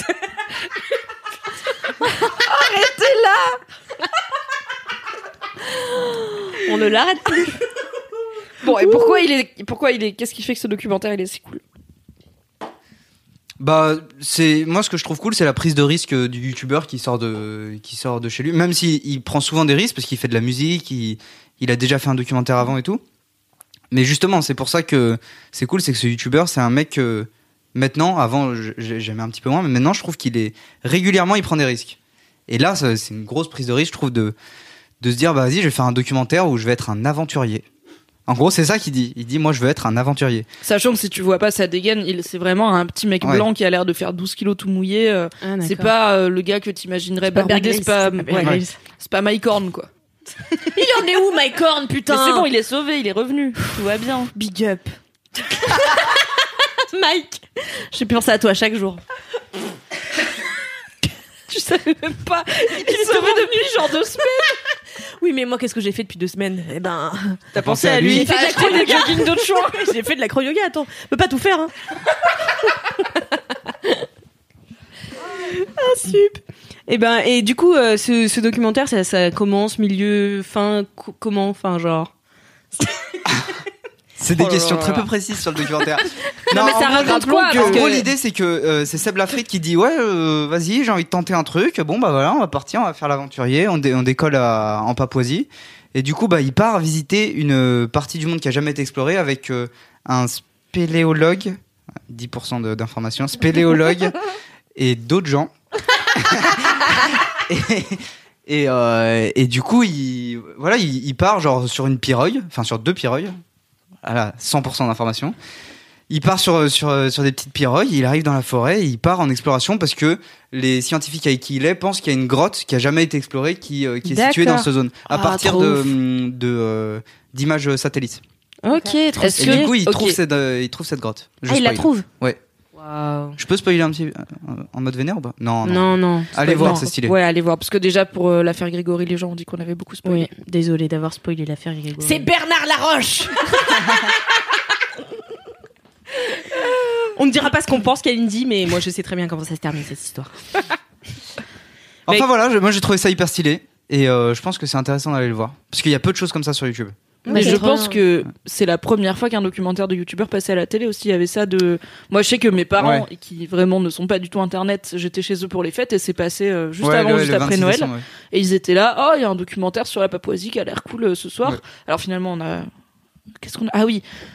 On a essayé de regarder Le Grand Bain en russe, sous-titré en anglais, parce qu'on fait des Noëls cosmopolites avec trop de gens qui parlent pas tous les mêmes langues. C'est compliqué Le Grand Bain en russe, mais bon, ça avait l'air rigolo. Bref. Du coup, on n'a pas regardé euh, Seb Lafrite en Papouasie, et je me dis, en fait, jamais mes parents dans leur vie, ils auraient été euh, Ouais, ouais, ils auraient confrontés à l'existence de Seb Lafrite. Et c'est cool que les frontières se Mm, mm. s'atténuent un petit peu entre la, les médias traditionnels et euh, le YouTube game, quoi. Ouais, ouais. Grave. Carrément. Ça a des côtés positifs. Oui. En tout cas. Bah, merci beaucoup Mathéo pour ce gros kiff. Euh. N'hésitez pas à aller voir, je mettrai tous les liens. Je mettrai tous les liens dans les notes pas. de ce podcast. Peut-être fous. Pas, peut-être je m'en bats les couilles. non, mais c'est un- en fait, c'est un truc que tu kiffes, l'aventure, toi? Bah, Enfin, je veux dire. Non, non. Il aime euh, la, la van life, euh, le truc. Enfin, Non, non, mais ah oui, c'est un truc- vrai. Non, mais Non, oui, mais c'est là, vrai que l'aventure te colle à la peau. non, non, non, c'est une période. C'est clairement une période. L'aventure Ah, me colle. T'as des obsessions de temps en temps où t'es là en mode, ok, je découvre telle partie de l'internet. Ouais, je ouais, vais la et je, ouais, et et je ensuite, regarde euh, tout, tout, tout. Et là, en plus, le documentaire de Seb sort pile au, à ce moment-là. Mm. Donc c'est incroyable. Non, mais parce que j'allais si- te conseiller un de mes films préférés au monde qui s'appelle The Lost City of Z, qui est un- l'avant-dernier Ah, film ouais. de James Gray, et en fait, qui est sur l'histoire d'un gars qui doit aller cartographier euh, une région euh, spéciale d'Amazonie, et en fait, stylé, il va ça. dédier toute sa vie à l'aventure, mettant carrément de côté euh, femmes et enfants. Et en fait, il est tellement mu par ce désir de de- de- d'exploration et de surtout d'exploration de zones encore jamais découvertes, etc. Que bah il va se mettre à dos tout ce qui était de, de plus cher, euh, qui, tout ce qui lui était le plus cher. Tu vois, savoir euh, sa femme et ses gosses, c'est vraiment ultra bien, c'est ultra beau. C'est un des films les plus élégants que j'ai vu ces dernières- ces dernières années, et c'est mon préféré de James Gray, alors que j'aime tout James Gray euh, sauf Ad Astra. T'as pas aimé Ad Astra J'ai trouvé ça bien, mais j'ai pas trouvé ça euh, bandant quoi. Je vais l'ajouter à ma liste de films à voir. C'est si beau. C'est c'est très très Mais bien. c'est quand même intéressant ce thème de l'exploration aujourd'hui où il y a pratiquement tout qui a été exploré, quoi. Ouais, Enfin, c'est ça. Mais alors qu'en euh, fait, non, tu sais, en fait, t'as les, les, les pôles notamment euh, sont encore et qui sont tellement grands, restent des endroits qui ont été finalement assez peu explorés. Et bientôt, ils n'existeront plus. Et bientôt, ils n'existeront plus. C'est vrai qu'ils vont disparaître avant même qu'on ait pu aller jusqu'au bout de l'exploration des pôles, euh, Ouais, ouais. des deux pôles. Et attends, tu rigoles ou quoi? Il y a quand même, euh, je crois, 60% de notre planète qui a pas été découverte puisque tout réside dans les fonds marins et qu'on les connaît très mal. Exactement. Ah, et les, les fonds marins, on abysses, connaît rien du tout. on ouais. les connaît pas du tout. Donc, euh, oh, j'adore les abysses, les copépodes. les abysses, les les abysses, copépodes et leurs petits jets de lumière, on les adore. On adore. Voilà. Merci Edouard Baird. Euh, Est-ce que je peux faire un micro kiff? Bien sûr. Il y a cette vidéo qui est ressortie d'Edouard Baird. Alors, je- d'où elle sort, je ne sais pas, je ne sais plus, j'ai oublié la moitié des infos, tout ça. Mais c'est juste Edouard Baird dans une supérette nulle. Et en fait, il rend la supérette tellement poétique parce qu'il Ouais. regarde et genre, à un moment, t'as un rayon où t'as des, je sais pas, des boîtes de céréales et au milieu, on va dire, il y a une boîte de sauce, tu vois, il est là. Regarde là au milieu, il y a une petite sauce. Elle est là, c'est pas beau ça, elle est toute seule et en même temps elle est à sa place finalement on dirait. Et juste c'est Edouard Baird, il plane à H24 et cette vidéo de juste la, une supérette déprimante euh, comme euh, on en, Ouais. comme on connaît C'est combiné, ouais. n'importe où dans le monde, tu mets Edouard Baird et c'est merveilleux. quoi. Bah, Merci de faire de la pub à notre concurrent, Mimi. Non, c'est Oh, ça va, le jour où on aura Edouard Baird chez Mademoiselle, J'avoue. Ah ouais, ouais. c'est combiné, c'est marrant parce qu'on l'a regardé aujourd'hui Ouais, cette on l'a vidéo regardé avec aujourd'hui. Alix. C'est non mais c'est fou. Les coïncidences. le ça ne s'arrête pas. des... Coïncidence. Les six mois des coïncidences. Si je peux dire que 2020 est l'année des coïncidences, comme ça t'es tranquille pour un an. Ouais, comme ça, vous arrêtez de me dire octobre des coïncidences n'est pas terminé. C'était en octobre. Voilà, stop. Là Wow. c'est autre chose, c'est l'année des J'ai coïncidences, pas c'est la pas référence pareil. de cet énervement. Bah, en, en gros, en octobre, euh, j'ai décrété que c'était le mois des coïncidences. Enfin, j'ai décrété, j'ai remarqué. Tu as Euh, identifié. j'ai identifié que c'était le mois des coïncidences. Du coup, depuis, tout le monde m'envoie des coïncidences en me disant le mois d'octobre des coïncidences n'est pas terminé. Mais si, puisque c'était En juste octobre. en octobre. Voilà. C'est dans le titre? Exactement, c'est dans le titre, mais apparemment, euh, euh, tout le monde ne comprend pas. Peut-être arrêter d'engueuler nos auditeurs et auditrices. peut-être, peut-être. Non, mais bien sûr, euh, je rigole. Envoyez-moi vos coïncidences, ça me fait toujours plaisir. Euh, je pourrais même faire une rubrique coïncidence dans LMK. Enfin, bon, on verra bien euh, Ah bah grave. si je me chauffe. Mais il va y avoir 48 rubriques avant les mini kiffs. Cette émission va finir par durer 3 heures et demie. Euh, eh bien, euh, passons donc euh, au kiff de Kalindi. Bien sûr. dont elle est prête à Voilà, parler. voilà. C'est bon. Euh, eh bien, mon gros kiff peut commencer. Je peux le commencer par une vie de bolos. Parce que finalement, le jour de euh, le nouvel an, le jour du nouvel an, le jour de le, le jour du nouvel an, euh, en fait, la veille, j'avais cassé mon téléphone. Bon. Mais cassé, cassé, hein. Euh, je pète un câble, euh, vraiment je le jette par terre. Enfin bon bref, j'étais dans un était état pas de cassé, il a fini cassé quoi. Exactement. Le matin, je me lève pour aller le faire réparer et je me suis dit, t'as quand même pété un câble de manière zinzin hier, il serait peut-être temps d'aller voir un psy. Donc, euh, du coup, je prends rendez-vous pour aller voir un psy machin, je vais faire déposer mon téléphone, je vais chez le psy, j'arrive en bas du psy, parce que j'avais pris rendez-vous sur Doctolib, j'arrive en bas du psy, je me dis génial, c'est cool, euh, machin. Et le psy avait oublié de mettre sur Doctolib qu'il n'était pas là euh, à ce créneau, donc je me suis... Donc j'étais comme ça, en bas de chez le psy, en train de me dire bon bah je crois que c'est l'univers qui me dit que bah stop, faut que je reste zinzin quoi. Et euh, Bonne leçon à tirer de cette aventure. bonne leçon à tirer de cette aventure exactement. Et en fait j'étais à une trentaine euh, de minutes à pied de chez moi, de mon domicile. Et j'avais pas mon téléphone vu qu'il était en réparation. Donc, euh, moi, il faut savoir que je ne marche jamais plus de 2 mètres sans écouter de la musique. Ça me rend taré. Sauf que quand j'écoute de la musique, bah, je me prends pour une ouf. Euh, J'imagine que je reçois des Oscars. euh, Enfin, tu vois, je me raconte plein d'histoires. Et donc, je suis très peu attentive finalement à ce qui m'entoure. Mais là, bah, vu que j'avais rien à foutre, j'avais pas de téléphone, euh, j'avais pas le, la séance du psy, bon, moi, je me suis dit, bah, je vais remonter chez moi. Euh, et puis, bah, flâner ce que j'avais euh, peu fait finalement euh, depuis que j'ai emménagé euh, dans mon nouvel appartement. Et en fait, j'habite vers Montmartre et là où je devais aller chez le psy, c'était tout en bas, c'était dans le bas Pigalle. Donc j'ai remonté toute la rue Le Pic. Pour les non-parisiens, c'est une très grande rue dans lequel, sur laquelle, dans laquelle notamment il y a le restaurant, le, c'est quoi, c'est la brasserie des Deux Moulins? Le, bon bref la brasserie qui a servi notamment de décor à Amélie Poulain euh, où il y a toujours euh, Ah 3000 oui, touristes oui. qui se prennent en photo là. Et donc ça c'est le début de la rue Le Pic et elle monte elle monte elle monte elle serpente comme ça jusqu'à mener à Montmartre. C'est ma rue préférée dans laquelle j'ai été galeriste autrefois. Je vendais des objets de sport reprisés des années 30 euh, dans une petite galerie voilà. Mais t'as eu combien de vies, Kalindi j'adore cette histoire. Et euh, j'ai jamais autant dragué que quand j'étais commerçante. Et euh, mais tu vois, je t'imagine plutôt genre vendre des, des fruits, des bonnes pêches en été. Tu mais vois. ça c'est mon côté oui. sicilienne qui vend des oranges sur le marché C'est ça. Je savais que ça venait de quelque part. Oui. Et voilà. Et, euh, et donc j'ai remonté la rue Le Pic comme ça et je me suis dit c'est marrant parce que en fait en effet quand on n'a pas l'attention concentrée sur quelque chose d'autre et ben on fait quand même vachement gaffe à ce qui à ce qui se passe dans la rue et à, et autres et je me disais bah qu'est-ce que j'aime mon quartier? C'est chouette. Et puis je me suis arrêtée à toutes les petites boutiques j'ai regardé les trucs je me suis acheté un bouquet de mimosa Enfin, tu vois je me suis euh, j'étais contente. Tu vis vraiment dans un film, c'est ma passion. je me suis acheté du mimosa et des feuilles d'eucalyptus et que j'ai payé une fortune et j'étais là oh, finalement est-ce que est-ce que c'est grave et après je suis allée récupérer mon plateau de fruits de mer que j'avais acheté pour mes invités pour le 31 au soir et en fait j'étais là donc je suis allée chez mon petit poissonnier chez qui je vais euh, régulièrement on a échangé quelques mots j'ai été chez le fleuriste m'acheter mon mimosa je vais chercher mon, mon, mon téléphone je rigole un peu avec la personne et, euh, et donc euh, tout ça et en fait je me suis dit mais c'est génial j'adore ma vie de quartier après du coup C'est euh, donc comme- ton gros kiff. c'est mon gros. Ah oui, c'est ça, j'ai pas dit ce que c'était. non, pas dit encore. Moi, j'étais prise dans l'histoire. J'avais oublié l'MK, j'avais oublié l'équipe. On est sur là. une vie de bolos alors. C'est le début de l'émission. euh, Bienvenue à un tous. plateau de fruits de mer. Waouh. Non, mais et du coup, ouais, c'est ça, c'est la vie de quartier, euh, mon gros kiff. Et, euh, et donc, en attendant que mon téléphone soit réparé, parce que je suis allée une première fois, il avait pas, il avait pas fini le gars, donc je suis allée me mettre dans un café en face de chez le poissonnier, et j'ai regardé comme ça les gens passer. Je me disais, j'adore, j'adore mon quartier. C'est toujours là. En fait, depuis que j'ai été galeriste, euh, j'avais 18 ans, donc c'est il y a presque 10 ans maintenant, et non pas 12, euh, Mimi, et non pas 8, Mimi qui croit toujours que j'ai 30 ans. Et euh, alors ça que fait genre trois Huit. mois, meuf, qu'on a eu cette discussion. Oui, mais j'arrive bon, pas à m'en remettre. Oh. Attends, t'as dit que 18 Ouais, non, j'ai 8. mal calculé. Ouais. Elle s'est rattrapée, elle s'est C'est rattrapée. bon, j'ai mal calculé. Elle est déjà fâchée contre moi, donc j'ai pas, j'ai pas relevé, tu vois. Et euh, qu'est-ce que je disais Oui, et en fait, la première fois quand j'étais galeriste, j'avais 18 ans, j'avais eu un vrai coup de cœur pour le côté Abbesse, euh, Pigalle, euh, Montmartre, et je m'étais toujours dit putain, j'espère que quand je serai adulte et que j'aurai une vie installée, je pourrai m'installer ici. Après, j'ai rencontré mon ex avec qui on a vécu longtemps dans ce coin-là, mais un peu le mauvais quartier du 18e arrondissement, on va dire plus porte de Clignancourt, donc forcément c'est un peu moins sexy quoi. Et là, j'habite vraiment dans un tiec où je voulais, j'ai toujours, enfin, ça fait dix ans que je, je voulais vivre. Donc, je suis trop contente et je, je suis trop contente d'avoir réussi en plus à installer mes habitudes dans ce quartier qui me faisait rêver quand j'étais euh, euh, vieille adolescente ou jeune adulte. Euh, en tout cas, j'a- j'adore, je suis contente. euh, Je fais mes courses, je suis là, je flâne. Est-ce que tu ravie, plonges tes mains dans des grains, dans des sacs de grains aussi? Bah non, parce que personne vend de grains, euh, rue du Poteau. Peu de Dommage. gens vendent des grains finalement. hein. C'est vrai que ça. non, mais tu vois, Bah, hier, je je suis pas, allée dans chez le Amélie traiteur. Poulain, euh, c'est c'est bien oui, ça. mais c'est, bah oui, mais bon, c'était il y a combien de temps, Amélie Poulain?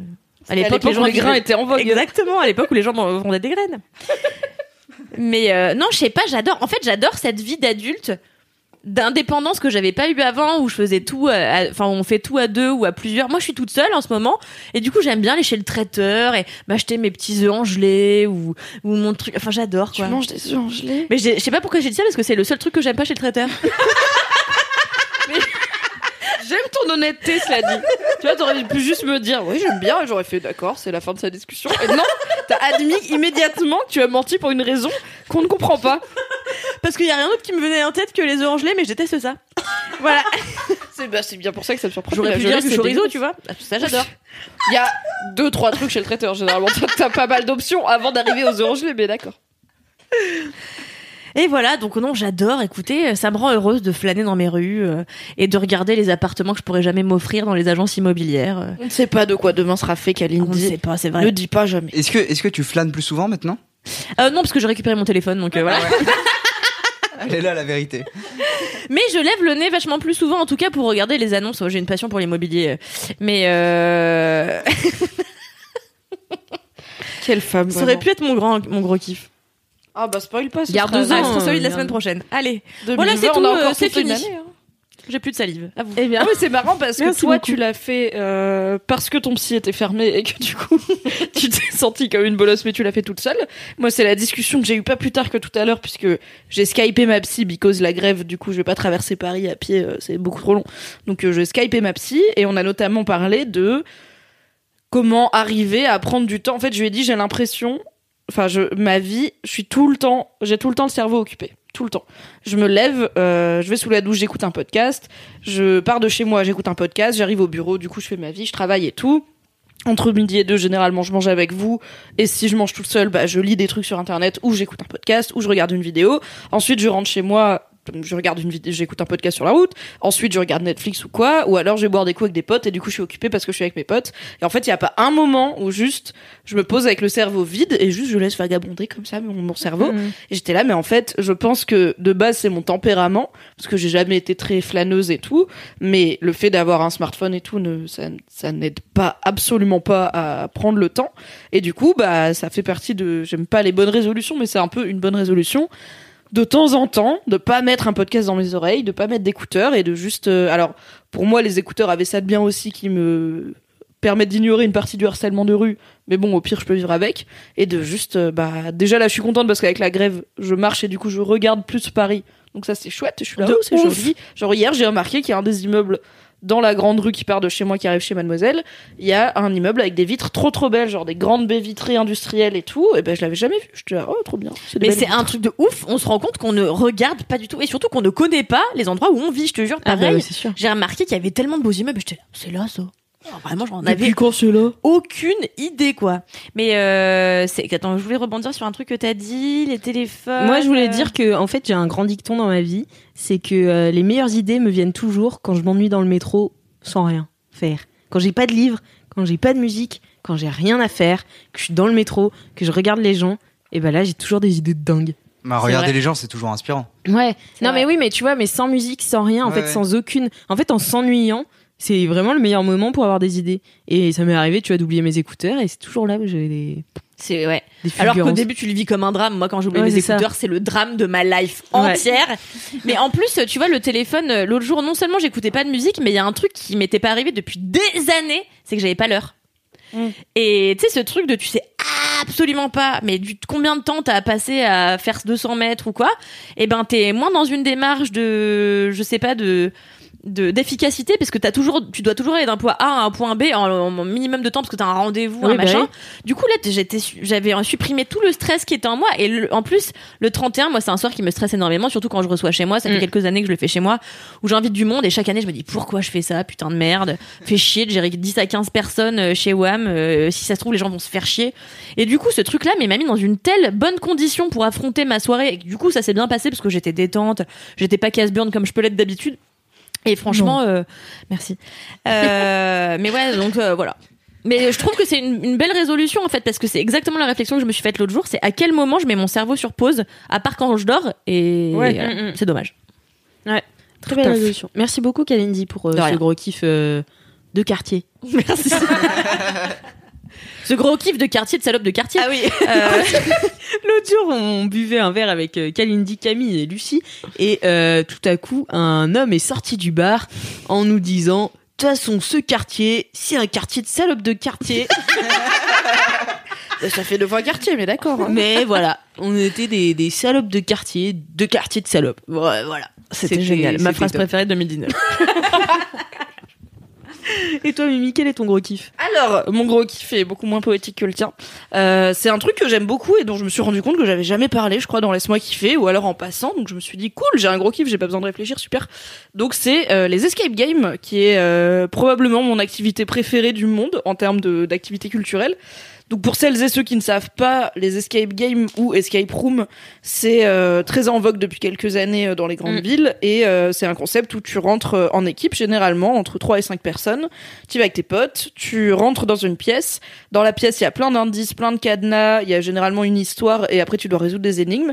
Et le but c'est que tu as une heure pour sortir de la pièce, donc pour résoudre toutes les énigmes qu'il te faut pour pouvoir accéder à la sortie ou qu'elle s'ouvre et qu'elle se déverrouille. Et c'est un truc que j'ai découvert il y a déjà quelques années puisque j'ai testé à Paris euh, une escape game très cool qui s'appelle La Pièce qui avait ouvert qui était qui a thème euh, Alice au pays des merveilles. C'est genre euh, dans le bureau perdu de Lewis Carroll et euh, tu t'es Alice en fait, enfin la femme qui a incarné Alice et il te dit il y a une nouvelle aventure qui t'attend, il y a un terrier et tout, enfin c'est trop bien. Et euh, j'avais aucune idée de comment ça marchait. Enfin, je comprenais le concept, mais j'étais là, ok, du coup, on est tous dans la même pièce et on doit tout retourner, tout fouiller. Enfin, du coup, la première fois, j'ai perdu, puisque quand tu mets plus d'une heure, tu as perdu. Après, souvent, du coup, il y a un, ah oui, il y a un game master qui te surveille, qui est donc un employé de l'escape game, qui a des caméras et des micros, et souvent, il t'envoie des indices. Quand Si tu galères. tu galères, ouais. Voilà, euh, et, et après il y en a où tu peux vraiment pas les finir sans indice quoi. Il faut que le game master t'envoie la suite de l'histoire pour que t'avances. Et euh, du coup, je savais pas du tout comment ça allait se passer. Je me disais bah je comprends pas la pièce. Enfin le le truc est pas très grand. En plus, euh, qu'est-ce qu'on va foutre là-dedans pendant une heure à cinq? Et ça m'avait, c'était un vrai coup de cœur parce que j'aime bien les énigmes, j'aime bien les trucs bien foutus et les escape games bien foutus. C'est vraiment euh, quand tu débloques la solution et que tu vois, des fois il y a des trucs de ouf qui se passent, enfin, où vraiment tu t'y attends pas, tu te rends compte qu'en fait tu pensais que t'étais dans la pièce, mais non, t'étais dans l'entrée, il y a une autre pièce trois fois plus grande, et t'es là, Oh, il y a encore plus de trucs à retourner, c'est ma passion. et du coup, je commence à en avoir fait une, euh, une bonne, euh, un bon nombre que j'ai quasiment toutes gagnées parce que c'est pas très dur le, le but c'est que ça soit accessible à, peu- à peu près à partir de 10 ans et jusqu'à euh, Putain, après, euh, merde, j'arrive jamais, moi. Pareil. non, ouais, non, non, j'ai jamais gagné un escape game. mais prenez des meilleures équipes alors peut-être je sais pas Non, mais moi, Non, mes mais amis trouvent, mais moi, je trouve rien. hein. Oui, c'est ça, moi, moi les Moi, autres trouvent. Mais c'est par exemple. Ah non, mais t'es, ok. J'ai un pote avec qui j'ai fait une escape game où il est resté sérieux, je pense, 7 minutes. Et au bout de 7 minutes, on s'est retourné. Il avait enlevé le drap du lit, il l'avait mis sur lui et il disait Je suis le fantôme. Et vraiment, il n'y avait pas de cohérence. C'était pas une histoire de fantôme ni rien. Donc je suis là, oui, en fait, si t'es un labrador en termes de personnalité, tu vas t'amuser, mais tu vas pas résoudre des énigmes. C'est pas grave. Il s'est amusé, c'était super. Mais moi, tu vois, euh, l'autre jour, on a fait avec Océane, euh, du coup, la chargée des témoignages chez Mademoiselle, on a fait un escape game culinaire. Oui. Et euh, qui était dans un vlog. Enfin, je vous mettrai le lien dans les notes du podcast. Et, euh, et en fait, c'était trop bien parce que à chaque fois, enfin, il y avait pas trop de fil conducteur dans le sens où euh, t'avais vite fait un but, mais bon. En fait, c'était plus des énigmes à résoudre pour avoir tes plats. Du coup, je laissais tous les autres résoudre et moi, je mangeais. Voilà. Non, mais il faut avoir des rôles définis dans une équipe. C'est ça. Et en fait, c'est du coup sur les, la quinzaine, je pense que j'ai faite euh, ces dernières années, il y en a vraiment que une ou deux qui étaient foirées. Et pour le coup, une escape game foirée, c'est vraiment frustrant parce que les énigmes marchent pas. Tu sais que t'as la bonne solution, mais ça fonctionne pas. Le game master, dans les bonnes escapes, en fait, il passe l'heure entière avec toi, enfin avec ton équipe, donc il te regarde. Là, dans les trucs un peu cheap, le mec il gère trois, quatre équipes en même temps, parce que la plupart des escapes ont plusieurs pièces Ouais. euh, que tu peux faire en même, enfin que plusieurs équipes peuvent faire. Et du coup, des fois, tu lui dis, bah on est bloqué, le mec il met 10 minutes à te répondre, donc en fait le temps il est compté quand même, donc c'est chiant. Bah ouais. Ou alors l'histoire elle est pas cohérente, ou les décors sont vraiment hyper cheap. Donc une escape game ratée c'est frustrant parce que toi t'as l'impression de faire de ton mieux, mais que le truc il est pas à la hauteur. Et aussi il faut le dire, la plupart des escapes c'est entre 25 et 30 balles par personne. Ouais. Donc pour une heure d'un truc que tu peux faire qu'une fois, c'est cool parce que quand l'expérience elle est cool, elle est vraiment chouette. Mais euh, quand elle est pétée, euh, c'est plus Mhm. cher qu'un ciné quoi. C'est autant se faire un resto pour ce prix-là. Mais bon, c'est très rare que je sois tombée sur des escape games pas cool et je pense que entre les blogs spécialisés, les avis TripAdvisor et tout, il y a moyen de s'en sortir pas mal. Euh, moi, mon cheat code, c'est J'ai un pote qui fabrique des escape games. C'est lui qui a écrit les escape games de la pièce. C'est Et tellement coup- stylé Ouais. comme Et métier. du coup, je lui demande, comme il est dans le business, il sait lesquels valent le coup. Donc je- Ah. je, lui dis, bien. non, on voudrait aller faire celle-là. Et des fois, il me dit, non, vas-y pas et tout, c'est nul. C'est vraiment hyper cheap. Et des fois, il me dit, vas-y, c'est la meilleure. Je suis like, yes, ça va être trop bien. Et euh, j'y pense parce que là, du coup, récemment, avec euh, notamment mes copines Fanny et Soraya, dont je parle régulièrement dans Laisse-moi Mais kiffer, on, on en a jamais entendu parler. Oui. nous. on a fait une escape game euh, à Paris qui s'appelle Majestic Escape, qui était à thème euh, Titanic. Euh, Titanic, euh, pas le film pour le coup, mais vraiment le- la catastrophe historique. Mm. Et c'était vraiment cool pour le coup. En fait, les bons, les ingrédients d'une bonne escape, c'est les décors sont cool, le game master est cool, l'histoire est cohérente, et J'aime bien quand il y a un peu d'originalité dans les énigmes parce que quand tu commences à en avoir fait 3-4, t'as des types d'énigmes bah, tout simplement qui se retrouvent quoi parce que Mm, c'est il y a pas 12 000 façons de faire des pièges et des cadenas. Et en fait là j'ai trouvé qu'il y avait des énigmes un peu originales et c'était cool. Et il y avait beaucoup de coopération. Il fallait vraiment beaucoup bosser en équipe. Donc euh, c'était chouette. Donc ça c'était trop bien. Voilà je- petite reco euh, Majestic Escape à Paris euh, la salle Titanic est cool. Et je pense que la plus dure que j'ai faite, que j'ai complètement échoué d'ailleurs, c'est la deuxième pièce de la pièce à Paris, euh, qui, a- qui est faite par le même gars, donc mon pote qui s'appelle Fibre Tigre, où il s'est lancé tout seul, parce que c'est un, un- une personne folle que j'aime beaucoup. Le challenge de faire une escape game avec zéro cadenas, sachant que généralement les escape rooms, au moins la moitié des trucs, c'est des cadenas, parce qu'il Mm. faut bien te bloquer l'accès au truc. Et il s'est dit, non, je vais faire sans cadenas, et c'est un truc à thème... euh, T'arrives, c'est un truc à thème euh, spatial. Donc en gros, Ok. euh, t'as un mec qui était parti en exploration sur une planète, il donne plus de nouvelles. Toi, t'es l'équipe qui va voir ce qui s'est passé. Et donc c'est un décor euh, vaisseau spatial, planète abandonnée qui est bien fait, je trouve bien foutu. Et c'est hyper compliqué vraiment, mais je savais qu'elle était dure. Il y a quoi à la place des cadenas? Il y a des trucs où il faut en fait euh, mettre ton doigt sur un truc et ton et que quelqu'un d'autre mette son doigt sur Ah un ouais. autre Ah, truc. ça Et m'est arrivé fait, ça. le truc il comprend que Ouais. te- t'as touché au bon endroit il y a Hmm. des enfin il y a plein de, de trucs mais qu'il y a pas voilà il y a pas de cadenas, euh, c'est ça c'est tu déverrouilles des trucs mais t'as pas le côté il faut trouver des clés il faut trouver un code euh, à chiffres qui est un peu classique mais qui marche très bien hein, cela dit euh, moi ça me dérange pas quand il y en a mais le challenge est relevé pour le coup parce qu'il y a pas de cadenas. Par contre elle est très dure elle est faite pour être très dure. Ouais. je crois qu'il y a 20% de taux de réussite ce qui est ridicule Ouh. parce que la plupart des escapes sont au moins à 50-60% Mm. on l'a raté d'ailleurs. Enfin on l'a raté on est, je pense qu'on aurait eu besoin d'au moins un quart d'heure en plus, ce qui est beaucoup. Ah ouais. Généralement, ils donnent 2-3 minutes en mode, ok, Ouais. on vous laisse gratter, on vous dira après que en fait le, le chrono était fini. Hmm. Mais là, euh, la personne est venue, le game master est venu et elle a dit, ok, on va s'arrêter là, ça fait une heure. Voici ce qui vous, ce qui vous restait à faire. Donc il nous dit, voilà, là en fait, vous étiez parti sur telle piste, vous étiez bon, mais à la fin vous auriez trouvé ça, ça déverrouille ça, ça débloque ça, ça vous révèle ça. À la fin de l'histoire, c'est ça. Et là, vous sortez. J'étais là, waouh, on n'aurait jamais trouvé tout ça. Donc voilà, pour euh, si on aime bien les escape games durs, euh, la pièce, euh, la salle spatiale, elle est cool. Voilà, c'est voilà ma Trop petite bien. passion pour les escape games, euh, c'est trop cool et j'ai la chance de vivre à Paris où il y en a beaucoup Ouais. et il y en a beaucoup des chouettes. Et, euh, Et ils se renouvellent souvent en fait au- aussi. Ouais, bah c'est un vrai business et en fait il y en a plein. Moi, ce que- j'aime bien les escapes euh, qui ont un thème qui a du sens parce qu'il y a plein d'escapes qui ont des thèmes qui sont juste histoire d'avoir un thème, tu vois. Genre Mm. comme les soirées déguisées où c'est juste, je sais pas, on a pris un thème random. Donc il y a des thèmes zombies, il y a des thèmes euh, Harry Potter mais ils ont pas les droits, des trucs comme ça. L'escape Titanic elle est cool parce que ça a du sens de faire un truc où il faut s'échapper parce que le Bah du oui. coup le pitch c'est le Titanic est en train de couler. T'es une équipe de mécaniciens, il faut que tu sortes à temps parce que sinon tu vas couler. Donc c'est hyper euh, pertinent Ah. pour un truc où t'as une heure pour sortir. Ouais. Et j'avais fait euh, chez The Game, qui est pour le coup la meilleure escape game parisienne. Tout le monde le sait, tout le monde le dit. C'est The Game, qui a deux ou trois locaux avec à chaque fois des pièces, mais débiles. Ils ont une pièce, c'est un avion. Ils ont une pièce, c'est un coffre de banque où t'as une vraie. Genre tu forces un coffre de banque et t'as une vraie porte de banque, les trucs ronds là qui pèsent des, Ah des oui, tonnes et des tonnes qu'ils ont acheté. Enfin, c'est hyper quali. Et ça pour le coup, il faut, ré- faut réserver euh, un an à l'avance quoi. C'est Ah tout ouais. le temps blindé. Ouais. Mais même en journée, même un mardi 15h, il y a Ah rien ouais. qui est dispo quoi. Et je crois que c'est chez The Game où il y a la l'escape game officielle pour le coup euh, qui avait été créée avec Ubisoft de Assassin's Creed. Ça, bah, c'est ça que j'ai fait. C'est le seul que j'ai fait, moi. Ah bah t'en as fait que une. Mais non, elle est trop cool. Me suis fait chier. N'écoutez pas Kalindi. Je trouve qu'elle est cool et qu'elle surtout elle rend hommage à la licence d'Assassin's Creed qui est un jeu de alors que tu connais pas forcément parce que je sais que les jeux vidéo c'est pas ta passion première. Et en fait, c'est un jeu où il y a beaucoup d'infiltration donc du coup ça marche aussi pour euh, un escape et bref, elle est cool. Donc euh, j'aimerais bien qu'il y ait plus de licences qui donnent leurs droits à des escapes parce qu'il y a plein de trucs cool à faire. Et j'aimerais bien voir une vraie escape Harry Potter, euh, par exemple, bien taffée avec les droits où t'as le droit de dire Poudlard, t'as le droit de dire Dumbledore, etc. Et pas de dire euh, l'école de magie et son directeur euh, grisonnant. Ou du coup, bon, ils font des pirouettes, mais ça, Ouais. ça casse un peu l'immersion. Et euh, parfois ils font des escape games éphémères à Paris qui valent le coup si vous en voyez passer. Généralement, euh, du coup c'est des boîtes qui font ça ou des, ils en avaient fait une pour Glace, la suite de Split. Ouais. Euh, mais je crois qu'elle était pas accessible au public, mais on l'avait faite Bah. euh, parce qu'on est, on était partenaires, euh, voilà, c'était bien.